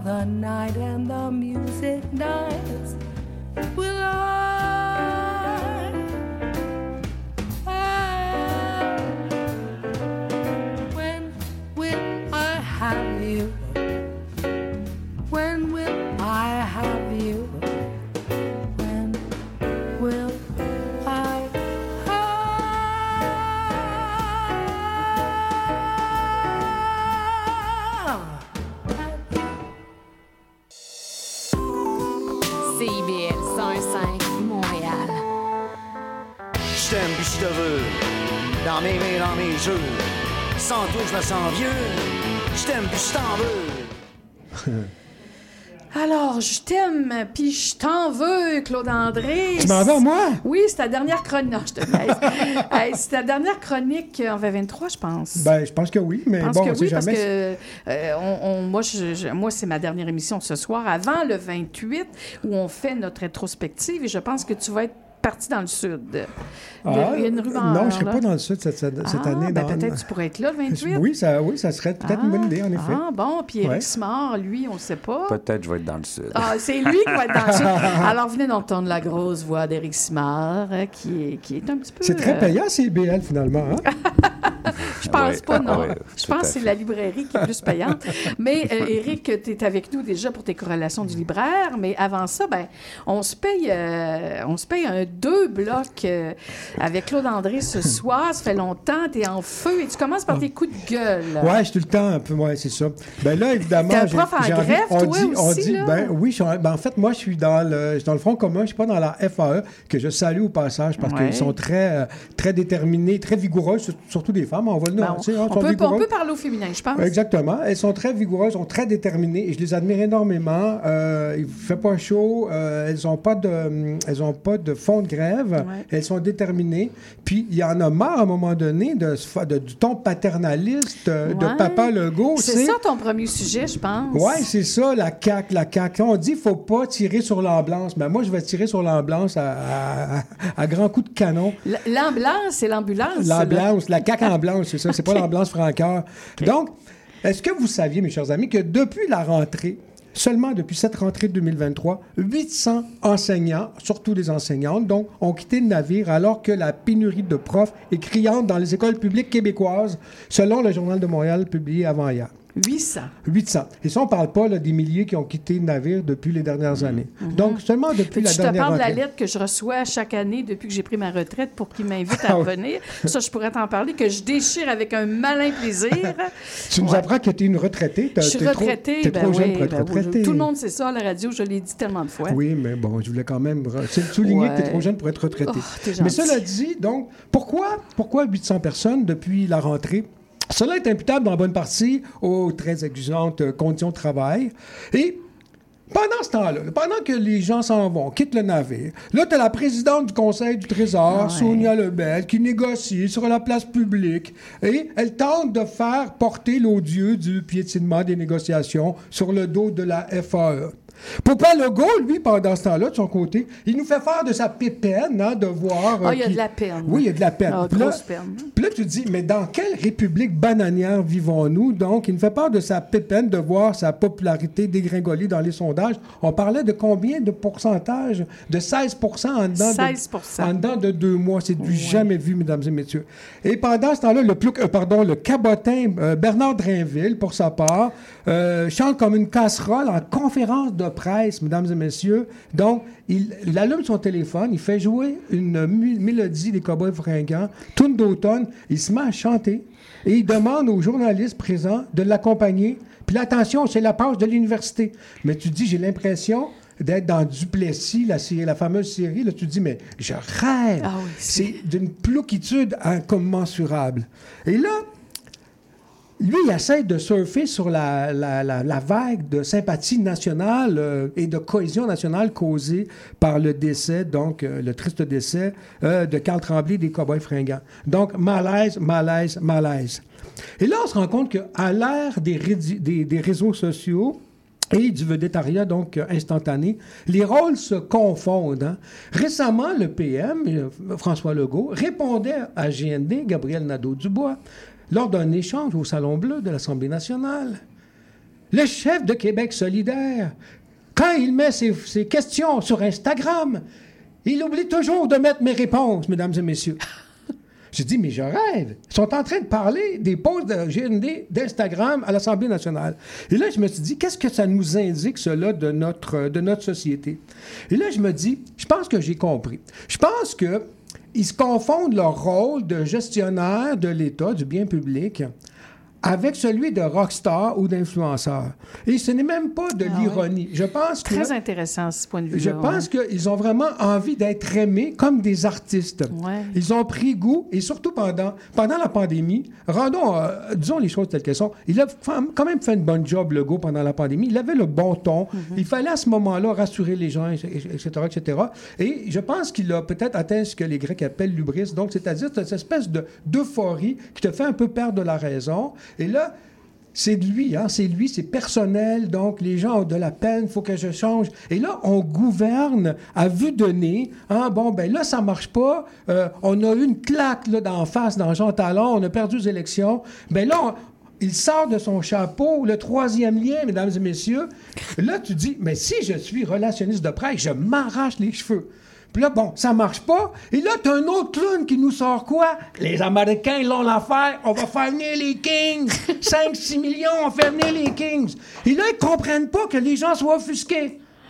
Mais là, tu dis, mais c'est parce que les gens sont pas offusqués que vous fassiez venir les Kings. Les gens sont offusqués que vous dépensiez 5-6 millions pour faire venir les Kings. Qu'est-ce que tu comprends pas, Joe Blow, là-dedans? Tu sais? Et là, je- probablement, toujours selon ma, ma théorie, c'est qu'ils se sont dit, bon, on va se faire aimer, on va être aimé, on va lui donner un an de troisième lien, ils vont nous aimer, on va lui donner du hockey, des, du pain des jeux, hein, on disait déjà sous Jules César. Donc, je pense qu'il est temps que les acteurs politiques cessent de se prendre pour des rockstars ou des influenceurs. Il est temps qu'ils abandonnent un peu le désastreux marketing politique qui les fait gouverner à vue de nez au sondage et qu'ils assument leur rôle, certes moins spectaculaire, moins fracassant, mais tellement plus nécessaire de gestionnaire de l'État, c'est-à-dire des acteurs politiques qui font face à une situation historique. On sait que là, à partir de vendredi, là, nous, le, le- le Front commun, nous allons être en grève. Les infirmières vont être en grève. La FAE va être en grève. On n'a jamais vu le Québec arrêté comme ça. Pendant ce temps-là, on se demande euh, si les gens m'aiment ou si les gens m'aiment pas. Ben, il y a péril dans la demeure en ce moment, donc il est temps de laisser de côté l'ego tadadam, n'est-ce pas? L'ego de côté et d'avoir une vision à long terme qui soit structurante et profitable pour nos enfants, certes, mais aussi pour le bien commun. Là, je vois Ah, cette valeur que je ne sais pas si les gens nous entendent dehors, mais j'aimerais ça qu'ils applaudissent s'ils nous entendent parce que vraiment, là, tu nous as. Wouhou! Bon, peut-être qu'il y en a qui ne seront pas contents parce que euh, on fait pas de la politique normalement à libraire de force, mais quand même, on réfléchit. C'est difficile de ne pas faire de la politique. Ben parce que, oui, que- et- et parce que tout est politique. donc- Exactement. Et, et je t'écoutais, puis je, je pensais, parce que là, on parle d'éducation et tout, puis quand j'étais prof, moi, je, je, je- j'ai des fois, des, je voyais des enseignants faire à peu près n'importe quoi pour que les étudiants les aiment. Exact. Tu sais, c'est- c'est- c'est- c'est- moi, je pense que la relation avec les étudiants, là, on parle d'éducation, c'est important que, que- que l'étudiant se sente aimé, mais à l'inverse, qui t'aime, toi, non, t'es pas là pour te faire aimer, t'es Enseigner. là pour enseigner. Exactement. Et si, à un moment donné, un étudiant aime pas ce que tu es en train de faire, je suis désolée, moi, je suis pas là pour ça, là, me faire aimer.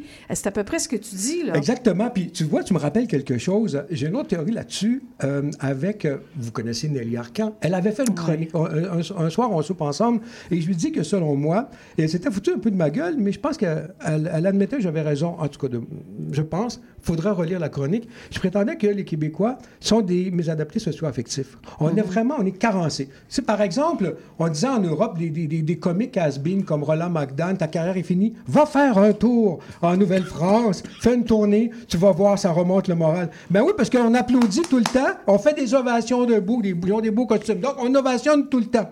Donc, on a tellement besoin qu'ils nous aiment, on a tellement... Et pourquoi? Ce- ce- cette espèce de sentiment de... hum, d'espèce de, de socio- socio-mésadapté, socio-affectif, je pense que c'est peut-être une théorie un peu peut-être tirée par les cheveux, me direz-vous, mais le fait que nous ayons été abandonnés par la mère patrie, n'est-ce pas, fait peut-être en sorte que- Ah oui, qu'on on ait des carences on est affectives. des carences affectives. hist- historiques. Mais un, un, un qui ne l'est pas, en tout cas, c'est de par Dieu. Oh my God! Tu m'as envoyé un lien aujourd'hui. Attachez bien vos trucs avec la broche, Oh mes amis. my God. Trois minutes pour ce coup de griffe, là. Oh my God. Là, c'est un autre. On savait, on savait que c'était un personnage. Bon, si on est gentil, on, on pourrait dire rabelaisien, hein, ça serait Ouais. sympathique. On avait entendu des rumeurs d'harcèlement sexuel, puis Ouais. tout, mais il y avait encore un doute. Peut-être parce qu'on est dans le déni. Euh, c'est quand même l'homme qui était ami avec Barbara. Il a Ben fait oui. deux, deux disques euh, hommage à Barbara. Ben, en fait, c'est le même disque, un live et un piano-voix. Extraordinaire. Oui. Non, c'est un- Extraordinaire. C'est un très grand acteur aussi. C'est un très Ah. grand acteur aussi. Et j'ai j'ai vu ce spectacle en hommage à Barbara et c'était bouleversant. Donc, il y a peut-être une part de déni. Il y a eu des rumeurs, bon, une accusation, deux accusations. Puis là, on est rendu, là, il y en a une nouvelle. On est rendu une dizaine. Mais là, comme ils Là, vont, on le prend, ils vont on des dit, champs, la ils main disaient- dans le sac, là. ah, c'est le cas de le dire. Puis c'est pas, pas juste la main. Yvon Deschamps disait on veut pas le savoir, on veut le voir. Donc, aujourd'hui, je tombe sur X, anciennement Twitter, un extrait donc euh, d'une euh, d'une émission qui a probablement été diffusée au moment où on se parle, parce que c'est aujourd'hui jeudi. Complément d'enquête, c'est le magazine euh, France 2 qui, euh, qui dévoile donc des images tournées par un autre écrivain ami de, de Pardieu, Yann Moix. Et ça, c'est un autre scandale Ouais, dans le scandale, mais on y reviendra. Et c'est euh, une tournée euh, de Gérard Depardieu en Corée du Nord, autour- au cours de laquelle, dis-je, il a multiplié donc les allusions. les En Corée du Nord. en hein? Corée du Nord. Et en Corée du Nord, pour souhaiter euh, les 70 ans du pays. Parce qu'on se rappelle qu'avant, la, Corée était unifiée. Donc, euh, et là, une nouvelle plainte aussi la semaine passée contre l'acteur de 74 ans. Mais là, on le voit. Et c'est des images qui n'auraient pas dû, selon Yann Watts, euh, être euh, rendues publiques. Là. Ça, lui a été dérobé selon son, consentement. Et là, je, vais citer, OK? Tu entends, par exemple, là, tu vois des Coréennes et Depardieu, avec euh, l'œil concupissant, grivois, dit « Oh là là là, très belle! Euh, Sur ces mots, donc, en pleine euh, expédition coréenne. C'est comme ça, d'ailleurs, que l'é- l'é- l'émission commence. Il va nous dire... Très jolie, je cite Depardieu, là. Très jolie, chérie, je suis en forme, j'ai beaucoup dormi. Si tu savais les rêves que j'ai faits, je te connais par cœur, lance le comédien à la dernière. Puis là, il va plus loin, il dit J'ai un poutre dans le caleçon. Et là, il multiplie comme ça les commentaires obscènes. Mais il y en a d'autres. Il multiplie les avances et les remarques déplacées. Elle a la petite robe, la petite robe bien ouverte. On voit presque la petite culotte, déclare-t-il avant de Puis là, complimenter. les filles à cheval et le clito, Ah ouais, mais c'est ça, mais là, 20 regarde, secondes. je, je m'en vais là, je m'en vais vas-y. C'est gentil, mais personnellement, je n'aime pas beaucoup. En général, je n'aime pas s'être remarqué, a dit la jeune fille en le pointant. Puis rien n'y fit. Moi, je suis un chasseur et je vais toujours voir ce qui ne veut pas se faire voir, ce qui ne veut pas se montrer, explique-t-il à l'interprète. Et tu es mal tombé avec Gérard, ajoute Yann Wax. Et là, il va aller plus loin, puis il va dire, il va regarder une petite fille d'une dizaine d'années. Vous voyez, elle, elle- elle aime ça parce que quand elle galope, ça leur frotte le, le, clitoris. clito. Ah le non. clito. Puis là, à un moment donné, il va dire, mais elles aiment ça, c'est toutes des salopes. Et là, il va comme ça. Donc, c'est vraiment, euh, c'est vraiment, les femmes, c'est ça. Elles adorent faire du, cheval. Elles ont le clito qui frotte sur le pommeau de la selle, déclare-t-il en pleine visite d'un haras. Donc, et là, il va dire, il va la coincer d'une une autre jeune fille, donc dans un mur, il va dire, je fais 124 kg, en, en érection, j'en fais 126. 126. Puis là, Hey, puis là, il va, il va grogner, puis des bruits de porc et tout ça. Euh, C'est pas aussi- chic. Ça aussi, on pourrait en reparler. De Ben, que- Là, il faut aller en- écouter nos publicités, puis on revient. Ah oui. Parce que là, on va t'arrêter parce que le cœur nous lève. On écoute les, les, les, les pubs et on vous revient. On poursuit. CIBL. Envie de t'impliquer dans le présent et le futur de CIBL? L'Assemblée générale annuelle de ta radio communautaire francophone de Montréal aura lieu le 11 décembre à 18h30 au même Centre des mémoires montréalaises. Pour y participer et obtenir plus d'informations, deviens membre sur notre site Internet au www.cibl1015.com en consultant l'onglet Devenir membre et abonne-toi au CIBLien, l'infolettre officielle de CIBL. Ta radio compte sur toi.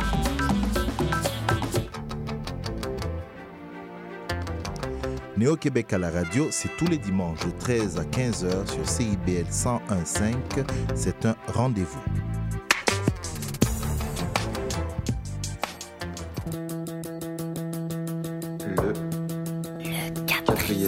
Le quatrième mur. Le quatrième Le quatrième mur.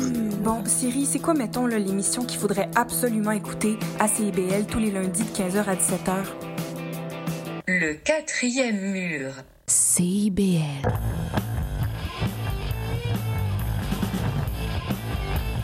L'épreuve de force! Je t'aime puis je te veux. Dans mes mains, dans mes jeux. Sans toi, je me sens vieux. Je t'aime puis je t'en veux. Puis je t'en veux. Ah oui, ben là, euh, en tout cas, on- je vous ai coupé ça un peu raide, là, avec la chronique, euh, pas la chronique, mais les propos de Depardieu, mais je pense qu'on en avait assez entendu. Penses-tu? Ouais, euh, vraiment. Donc, ouais. Euh, le titre, je pense, c'est La chute de l'ogre. Je trouve tellement, puis Eric, euh, tu, dis- on- tu disais hors d'onde, euh, c'est le fun de voir comment les gens vieillissent. euh, Oui, il y en euh, a qui. C'est le fun de voir ça. Il y en a qui vieillissent super bien, il y en a d'autres euh, comme un peu de pardieu, là, que c'est Ouais, ouais. plutôt l'inverse. C'est plutôt pathétique. l'inverse, effectivement. Des fois, tu te demandes si c'est pas un acte manqué, comme euh, quand, euh, comment il s'appelait, le charron est allé voler un manteau fourreux chez Oui, Hilton. oui, oui, c'est ça. Tu sais, tu dis, euh, est-ce que c'est un, un espèce de suicide à petit feu, tu sais, tu dis, parce que il y a- il y a l'alcoolisme, évidemment, mais là, ça devient tellement récurrent. Ouais, il y a de, tellement ouais, il y a gros. de l'autodestruction. Il y a de l'autodestruction. En tout cas, Alors, dans le même alors- ordre d'idée. oui, a- allons dans le coup de cœur. Mais dans le coup de cœur, mais, mais le sujet est proche, hein, puisque, Ah oui. puisque je, je vous parle d'un livre qui, qui a été publié en 2019, que tu as lu, tu l'as reçu aussi. Que je- oui, que tu as reçu. reçu. Donc, Chienne de Marie-Pierre Lafontaine, euh, une jeune autrice née en 1988, édition Héliotrope, donc 114 pages. C'est une, euh, c'est, une, euh, c'est une grenade. Hein? C'est une grenade explosif, que ouais. Tu ouvres la première page, pff, tu la dégoupilles, puis ça explose. Bang! Puis là, ça te rentre dedans, bang, bang, bang, bang, bang. Donc, c'est quoi? C'est un roman qui est dur, qui est écrit euh, en petites phrases, euh, très, très bien ciselé. Et, euh, et d'ailleurs, c'est des petits chapitres qui se lisent. Ça se lit quoi? En une heure et demie, C'est pas tant des chapitres comme des fragments. C'est tout éclaté. Puis l'idée de la grenade, c'est intéressant parce qu'effectivement, une fois que c'est dégoupillé, tu reçois ça en morceaux. Là. Surtout qu'elle décrit rien. Oui. Exactement. Elle décrit presque rien, mais on sent toute l'horreur. hein. Tu te dis, mais c'est quoi? C'est ça exactement. C'est assez, euh, fascinant de voir qu'à partir de rien, elle réussit à construire quelque chose parce que finalement, ben, on va dire c'est de quoi il s'agit. C'est que son père qui la traitait comme une chaîne. C'est une autofiction, semble-t-il, et euh, des humiliations et tout. Donc, je vais faire une citation. Elle dit Je voudrais que ce texte décime ma famille entière. Donc, euh, court roman transgressif qui se définit comme une autofiction. Chienne nous livre une série de vignettes à la violence insupportable. Donc, et il dit, elle dit à un moment donné, parmi toutes les lois du père, je cite, il y en avait une d'ordre capital, ne pas raconter. Donc, elle a choisi de raconter au contraire, même si la peur leur avait été inculquée, je cite, hein, avec le même mot pour la nommer. Donc, y compris la peur de ne pas être cru. Et je cite, j'ouvre les guillemets, on se dira que j'ai exagéré ou menti, et toutes les personnes qui me diront que j'ai exagéré ou menti seront mon père. Je ressentirai l'urgence à chaque fois de leur planter un coup de couteau dans la gorge. Donc, euh, ça va comme ça pendant 100, 114 pages.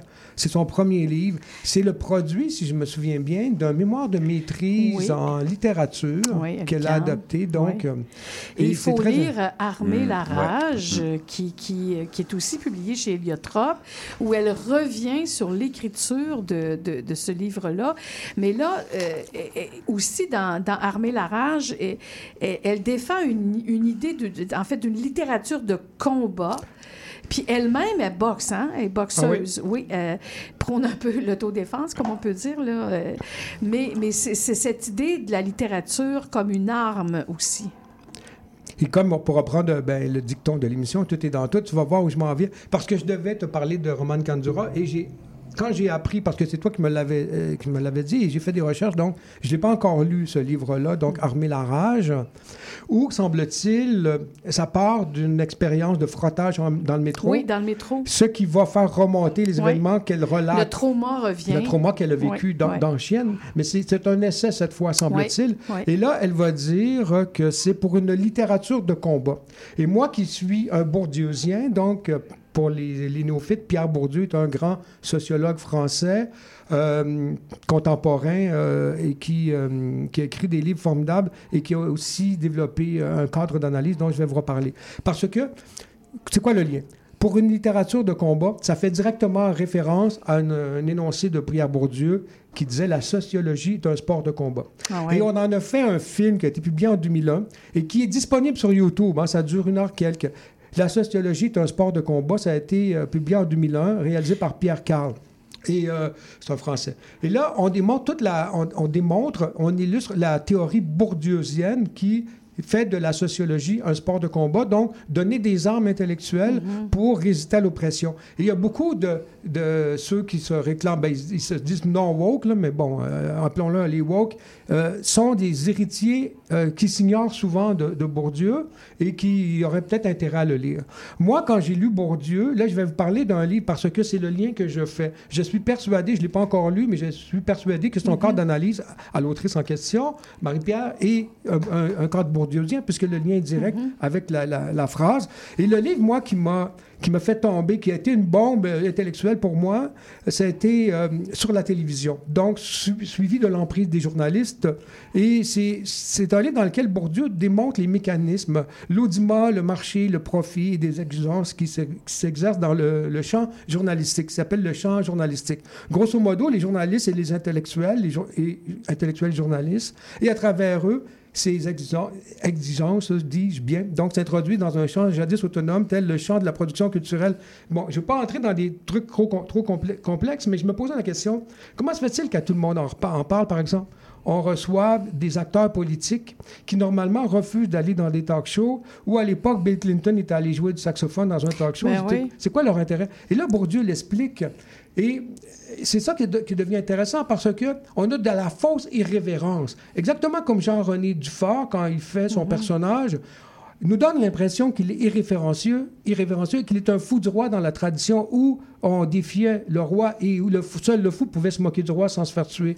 Donc, on réussit à nous faire croire que ces gens-là, Bourdieu, euh, pas, pas Bourdieu, mais euh, Jean-René Dufort ou quelqu'un comme Guy Lepage, qui à l'époque de RBO était effectivement très irrévérencieux, aujourd'hui, il est d'une complaisance totale.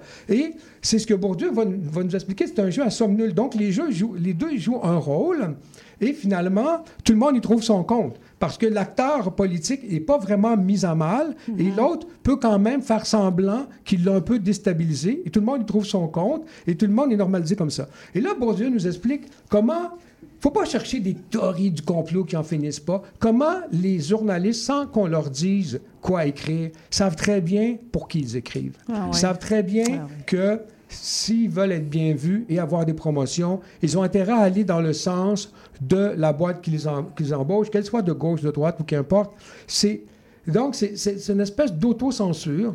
Et on va parler de circulation circulaire de l'information. Donc, il y en a que, moi, je me rappelle quand j'étais journaliste, si je parlais d'un- album, puis je disais que c'était une ré- révélation, je pouvais être sûr que la semaine d'après, la presse en parlait, puis l'autre en parlait, puis le voir en parlait, puis on se copiait tous comme ça. Donc, et c'était donc la circulation circulaire de l'information et cette emprise où on est à la fois euh, manipula- manipulateur et manipulé. Donc, Bourdieu explique tout ça dans son opuscule qui se lit aussi très rapidement. Le Euh, titre?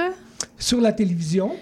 C'était après un passage de Bourdieu dans un talk show parce qu'il refusait d'y aller, puis il expliquait comment le temps de parole était départagé, comment les invités, euh, pour faire passer, triompher un point de vue, on invitait quelqu'un de très articulé, articulé pour défendre un point de vue et quelqu'un de moins articulé pour défendre le point de vue adverse. Et là, après ça, on donnait l'impression que le, le jeu ou le combat avait été Là, je vais avoir l'air de celle qui a arrangé la patente, mais là, il te reste plus grand temps, mon ami. Donc, ben, tout ça pour vous dire que, en tout cas, je vous recommande fortement de lire Rage, Ouais. euh, de lire, de lire- excusez-moi, de lire le Chienne. Chienne et Armée la rage, que tout monde la rage, parce qu'il faut, faut que tu me passes ta copie, je Oui. reparlerai une prochaine Oui. fois.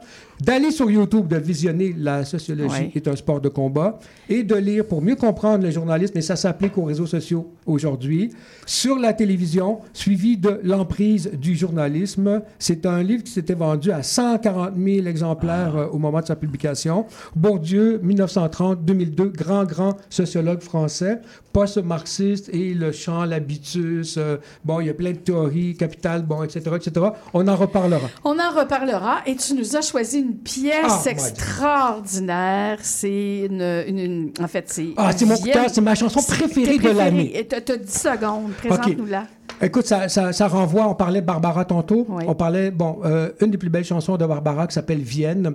Elle est jeune, elle est née en 1999, elle s'appelle Zao de Sagazan. Elle a publié un album cette année qui s'appelle La Symphonie des éclairs, qui est en nomination pour un Victoire. Et elle a participé à un album compile hommage à William Scheller, simplement Scheller, où elle reprend Vienne, que Scheller lui-même reprenait. Donc, tout ça pour vous dire que, écoutez cette riche et magnifique interprétation de Zao de Sagan, Vienne. On l'écoute et on, on poursuit avec les corrélations du libraire après.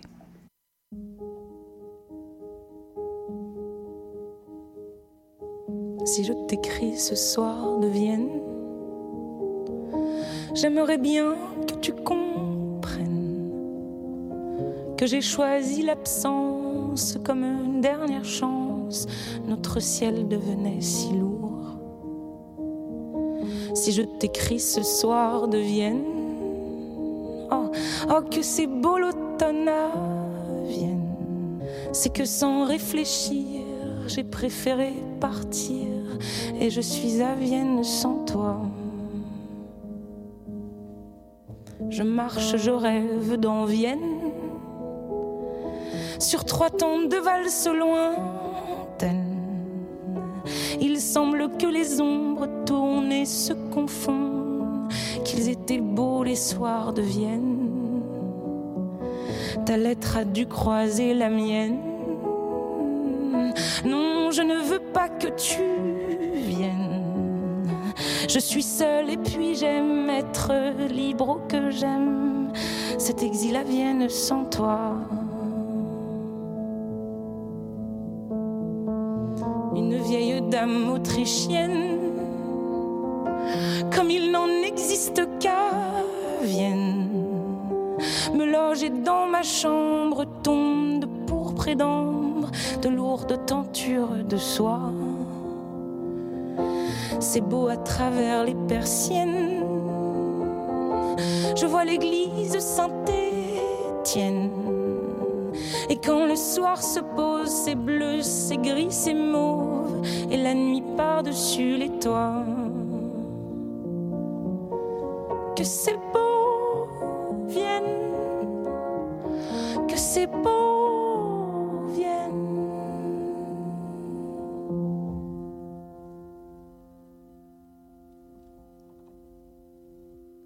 Cela va faire une semaine déjà que je vis cela vienne. C'est curieux le hasard, j'ai croisé l'autre soir nos amis de l'Ontachimo. Cela va faire une semaine. Ils étaient de passage à Vienne. Ils n'ont rien demandé, mais se sont étonnés de me voir à Vienne sans toi moi, moi je me promène. Je suis bien, je suis bien, je suis bien.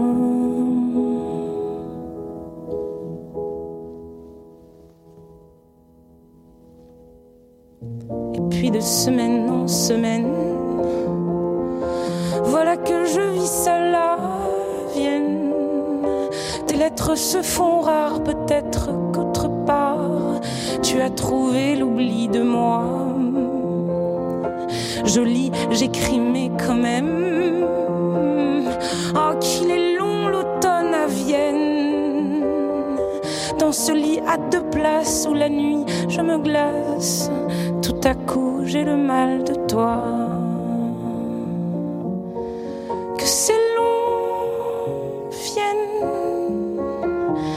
que c'est loin vienne.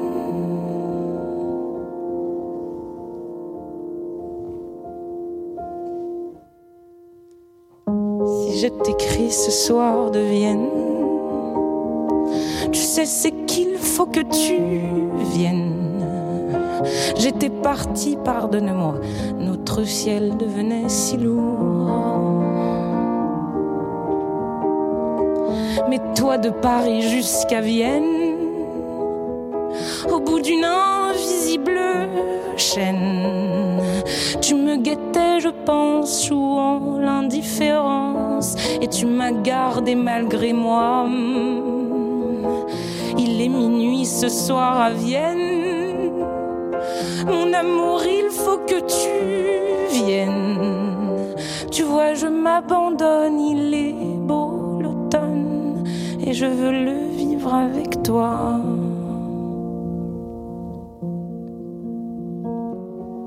Que c'est beau, vienne. Que c'est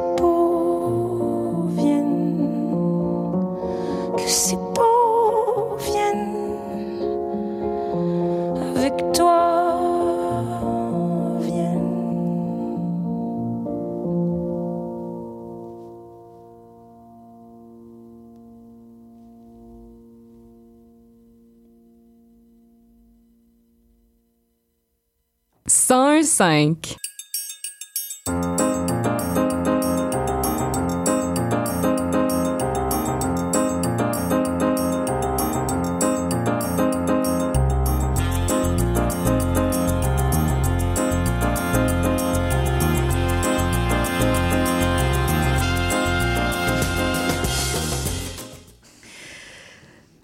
Alors, c'est le moment des corrélations du libraire avec ce thème musical qui est assez extraordinaire. Ça nous donne envie de, je sais pas quoi, de danser, de... Ou de voyager. Là, je vais vous faire voyager Ah un oui, peu tu quand nous fais même. voyager. Ouais. Ben, j'ai cru comprendre qu'il était question d'enjeux sociaux. Ouais, ouais. Parle-nous, en fait, de trois titres. Ouais, là, comme ce que j'aime, c'est des romans québécois. Il y a Boulevard Catina de Caroline Vue, qui est d'origine vietnamienne, qui Mhm. vient à Montréal. Euh, Hotline de Dimitri Nasrallah, qui est d'origine libanaise, qui vit à. Montréal. Les deux premiers, c'est des traductions. Et euh, de Les Montagnes Noires d'Astrid Aprahamian, qui est d'origine arménienne. OK, c'est pour Là. ça que tu nous fais voyager. Tu nous Oh, dis au Québec, mais c'est des auteurs qui nous viennent d'ailleurs, on pourrait dire. Oui, mais qui vivent ici, c'est ça qui est intéressant, mais qui ont d'autres euh, cultures. Ouais. Euh, de- je vais commencer avec euh, Boulevard Katina de Caroline Vue. C'est publié à pleine lune. Euh, On a Oui. rendu, hein, on a souligné euh, Oui. euh, les 50 ans de, de- Qui, qui s'en viennent qui s'en viennent, hein, de pleine là. lune. De pleine lune, oui. Puis, moi, je, sais que Marie-Madeleine Raoult de, de Pleine Lune aime beaucoup le travail de Caroline Vue. Moi, j'avais pas. C'est le troisième qu'elle qu'elle publie, qu'elle fait traduire. Moi, c'est le premier que je lis, puis j'ai vraiment beaucoup aimé ça. C'est du bon roman social. Euh, donc, on est beaucoup dans. Ça tourne autour de la guerre du Vietnam. Ce qui est intéressant, c'est comme un peu le complément de Kim Thuy. Kim Thuy, c'est très personnel, mais là, on est vraiment dans, dans une histoire sociale à, à partir de, de deux personnages. Euh, euh, une Vietnamienne, euh, mais qui tombe enceinte d'un GI américain qui est noir. Ah. Oh, fait que là, tu vois ouais. un peu l'idée. T'as quand même un 400 pages, là. euh, Ah oui, mais c'est hyper intéressant. Puis on suit pas que ces deux personnages-là. D'ailleurs, la il y a plusieurs voies narratives. Au début, j'étais un peu déstabilisé parce que celui qui nous raconte l'histoire au, au début, une bonne partie du roman, là, c'est le fils de ce GI, euh, de cet Américain-là et de cette Vietnamienne-là qui est qui est métissé, donc il est mi- il est mi-vietnamien, mi-noir américain. Donc, à travers ces, ces deux personnages-là, puis ça paraît qu'elle connaît bien la culture vietnamienne et aussi la culture des États-Unis, parce qu'il y a quand même en toile de fond le racisme.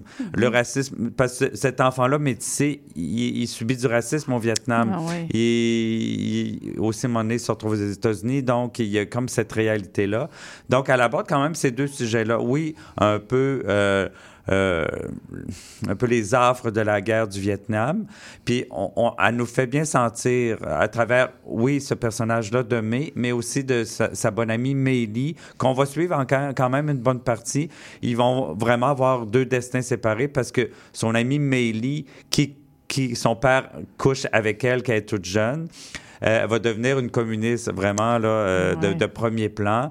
Euh, et aussi, bon, il y a, y y aussi, on découvre un peu à travers justement ce GI-là, un peu comment les, les, les soldats euh, états-uniens euh, couchaient avec les, les Vietnamiennes, en profitaient tout Ah ça. ouais. Donc, il y a toute cette réalité-là. Euh, aussi, tout le délabrement du Vietnam après leur départ. Donc, on est là-dedans, mais aussi, justement, une partie du roman qui se passe aux États-Unis où la mère de cet enfant-là va refaire sa vie. Évidemment, le GI va retourner aux États-Unis, mais en fait, ce couple-là est, est- est Ça, ouais, séparé, ouais. donc cet enfant-là, bon, est un peu en quête d'origine, celui qui nous raconte l'histoire au début. Mm-hmm. En tout cas, c'est très bien documenté, mais on le sent pas, la, la documentation. On- on- elle a créé des beaux personnages, puis chaque voie narrative, on y croit, puis c'est- très simple en même temps. C'est des courts chapitres. Moi, j'ai eu plaisir à les suivre, ça m'a ému. Plus j'avançais, plus j'étais ému.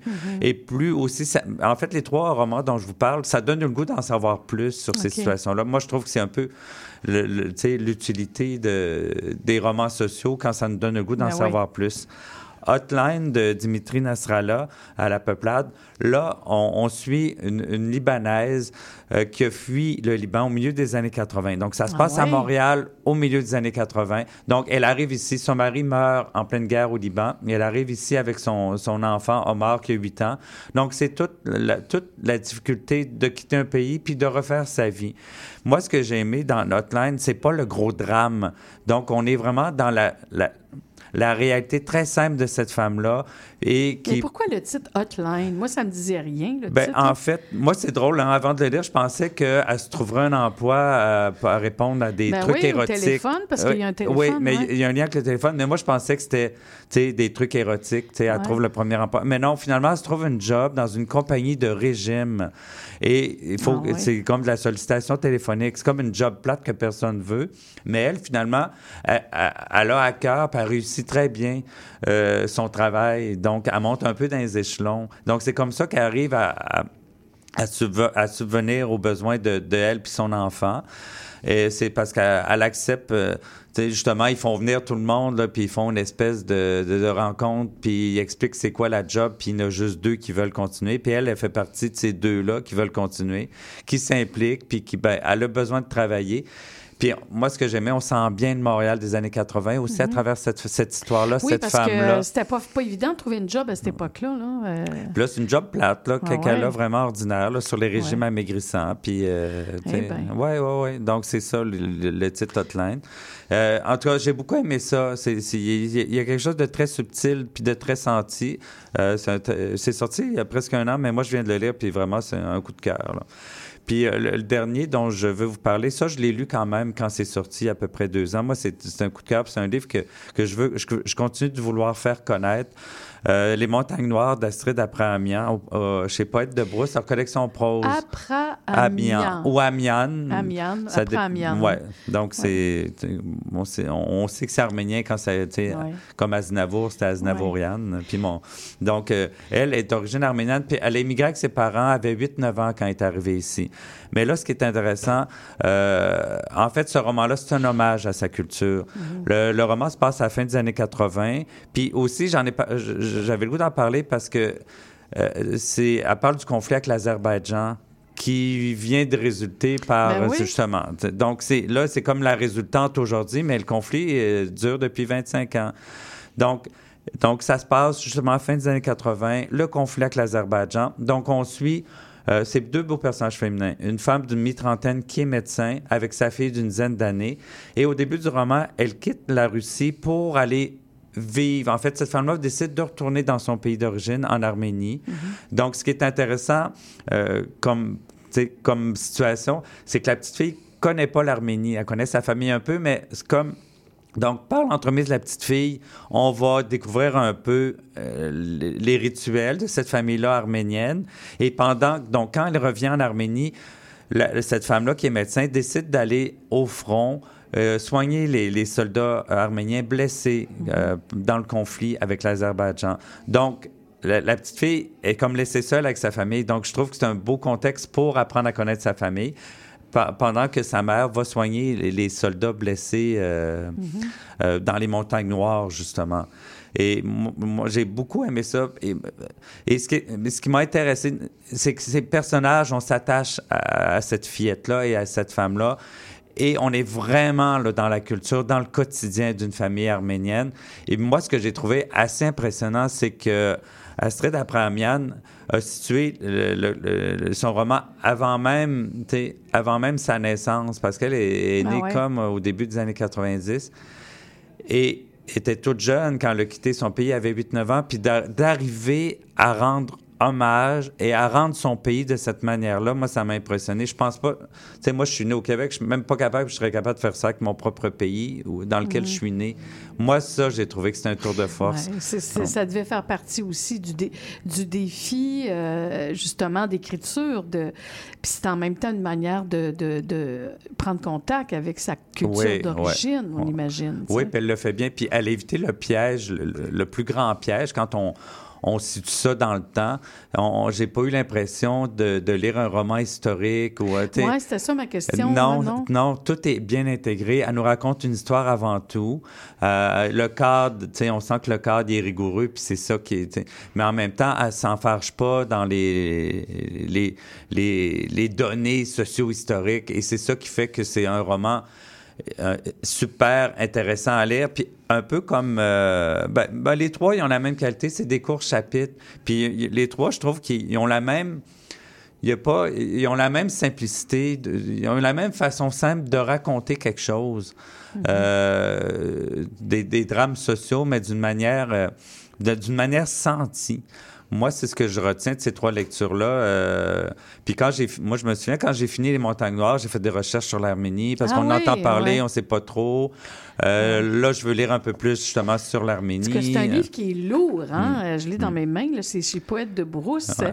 C'est encore un, peu plus de 400 pages. Oui, mais c'est justement le- le- leur volet un peu plus. euh, c'est pas de la poésie, là, le prose. Donc là, Ouais. là, on est dans le roman. En tout cas, c'est trois beaux livres à mettre en dessous du sapin de Noël, mon cher Eric. Rappelle-nous les titres. Ah oui, puis si vous avez moindrement un intérêt pour le social, là, c'est trois excellents livres. Donc, Boulevard Katina de Caroline Vue chez Pleine Lune, Hotline de Dimitri Nasrallah à la Peuplade et Les Montagnes Noires d'Astrid Abrahamian. Je vais me rendre jusqu'au bout. Je ne sais pas être de brousse. Ah, une chance que c'est terminé parce qu'il est en train de s'étouffer. Merci beaucoup, Éric Simard. De rien. Euh, merci ben, à Stanley Péan qui est avec nous ce soir euh, pour cette longue, une longue entrevue. Merci également à Annie Landreville pour ses regards poétiques, à Claude André pour euh, sa chronique Je t'aime puis je t'en veux et bien sûr Amélia Lachance-Andreville, notre grande Manitou derrière qui s'occupe de la technique. La semaine prochaine, et c'est Mike qui sera au micro, euh, il va recevoir Alain Beaulieu et euh, Valérie Tremblay fait sa chronique jeunesse quand on va être jeune et d'autres surprises qui vous attendent. Et moi, ben, je fais relâche. Je m'en vais, Eric, dans une. Je m'en vais à Saint-Benoît-du-Lac écrire pendant cinq jours Oh, pour mon anniversaire. Euh, je- juste avant Noël, j'ai décidé d'aller m'isoler dans une chambre pour écrire. Donc, euh, je vais écouter la radio, probablement. Je vais écouter l'é- l'émission de Mag, mais le 21 décembre, je n'y serai pas, mais on va être en ondes. Et le 28 décembre, ce sera notre rétrospective. Alors, Montréal... euh, Mettez-vous bien au chaud, il y a encore de la neige qui s'en vient. Ben, je dis ça, mais j'ai rien à voir avec la météo. À la prochaine!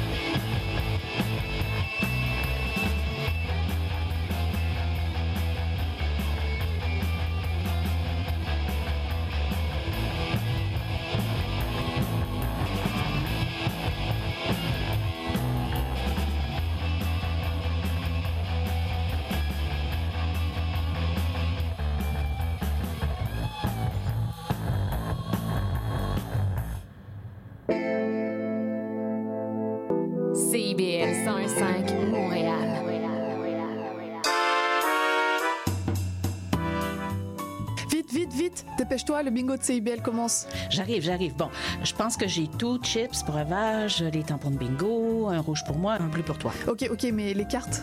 Quoi, les cartes? Ben, les cartes de bingo. non, j'ai complètement oublié. Les cartes de jeu de bingo de CIBL sont disponibles dans un point de vente près de chez vous. Consultez la liste sur notre site web au cibl1015.com sous l'onglet Bingo de CIBL. Et venez jouer avec nous tous les dimanches dès 16h et invitez vos amis. Et surtout, pour jouer au bingo de CIBL, n'oubliez pas d'acheter vos cartes.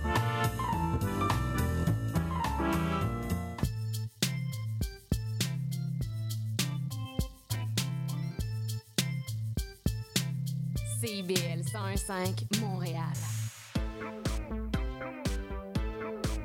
CIBL, au cœur de la culture.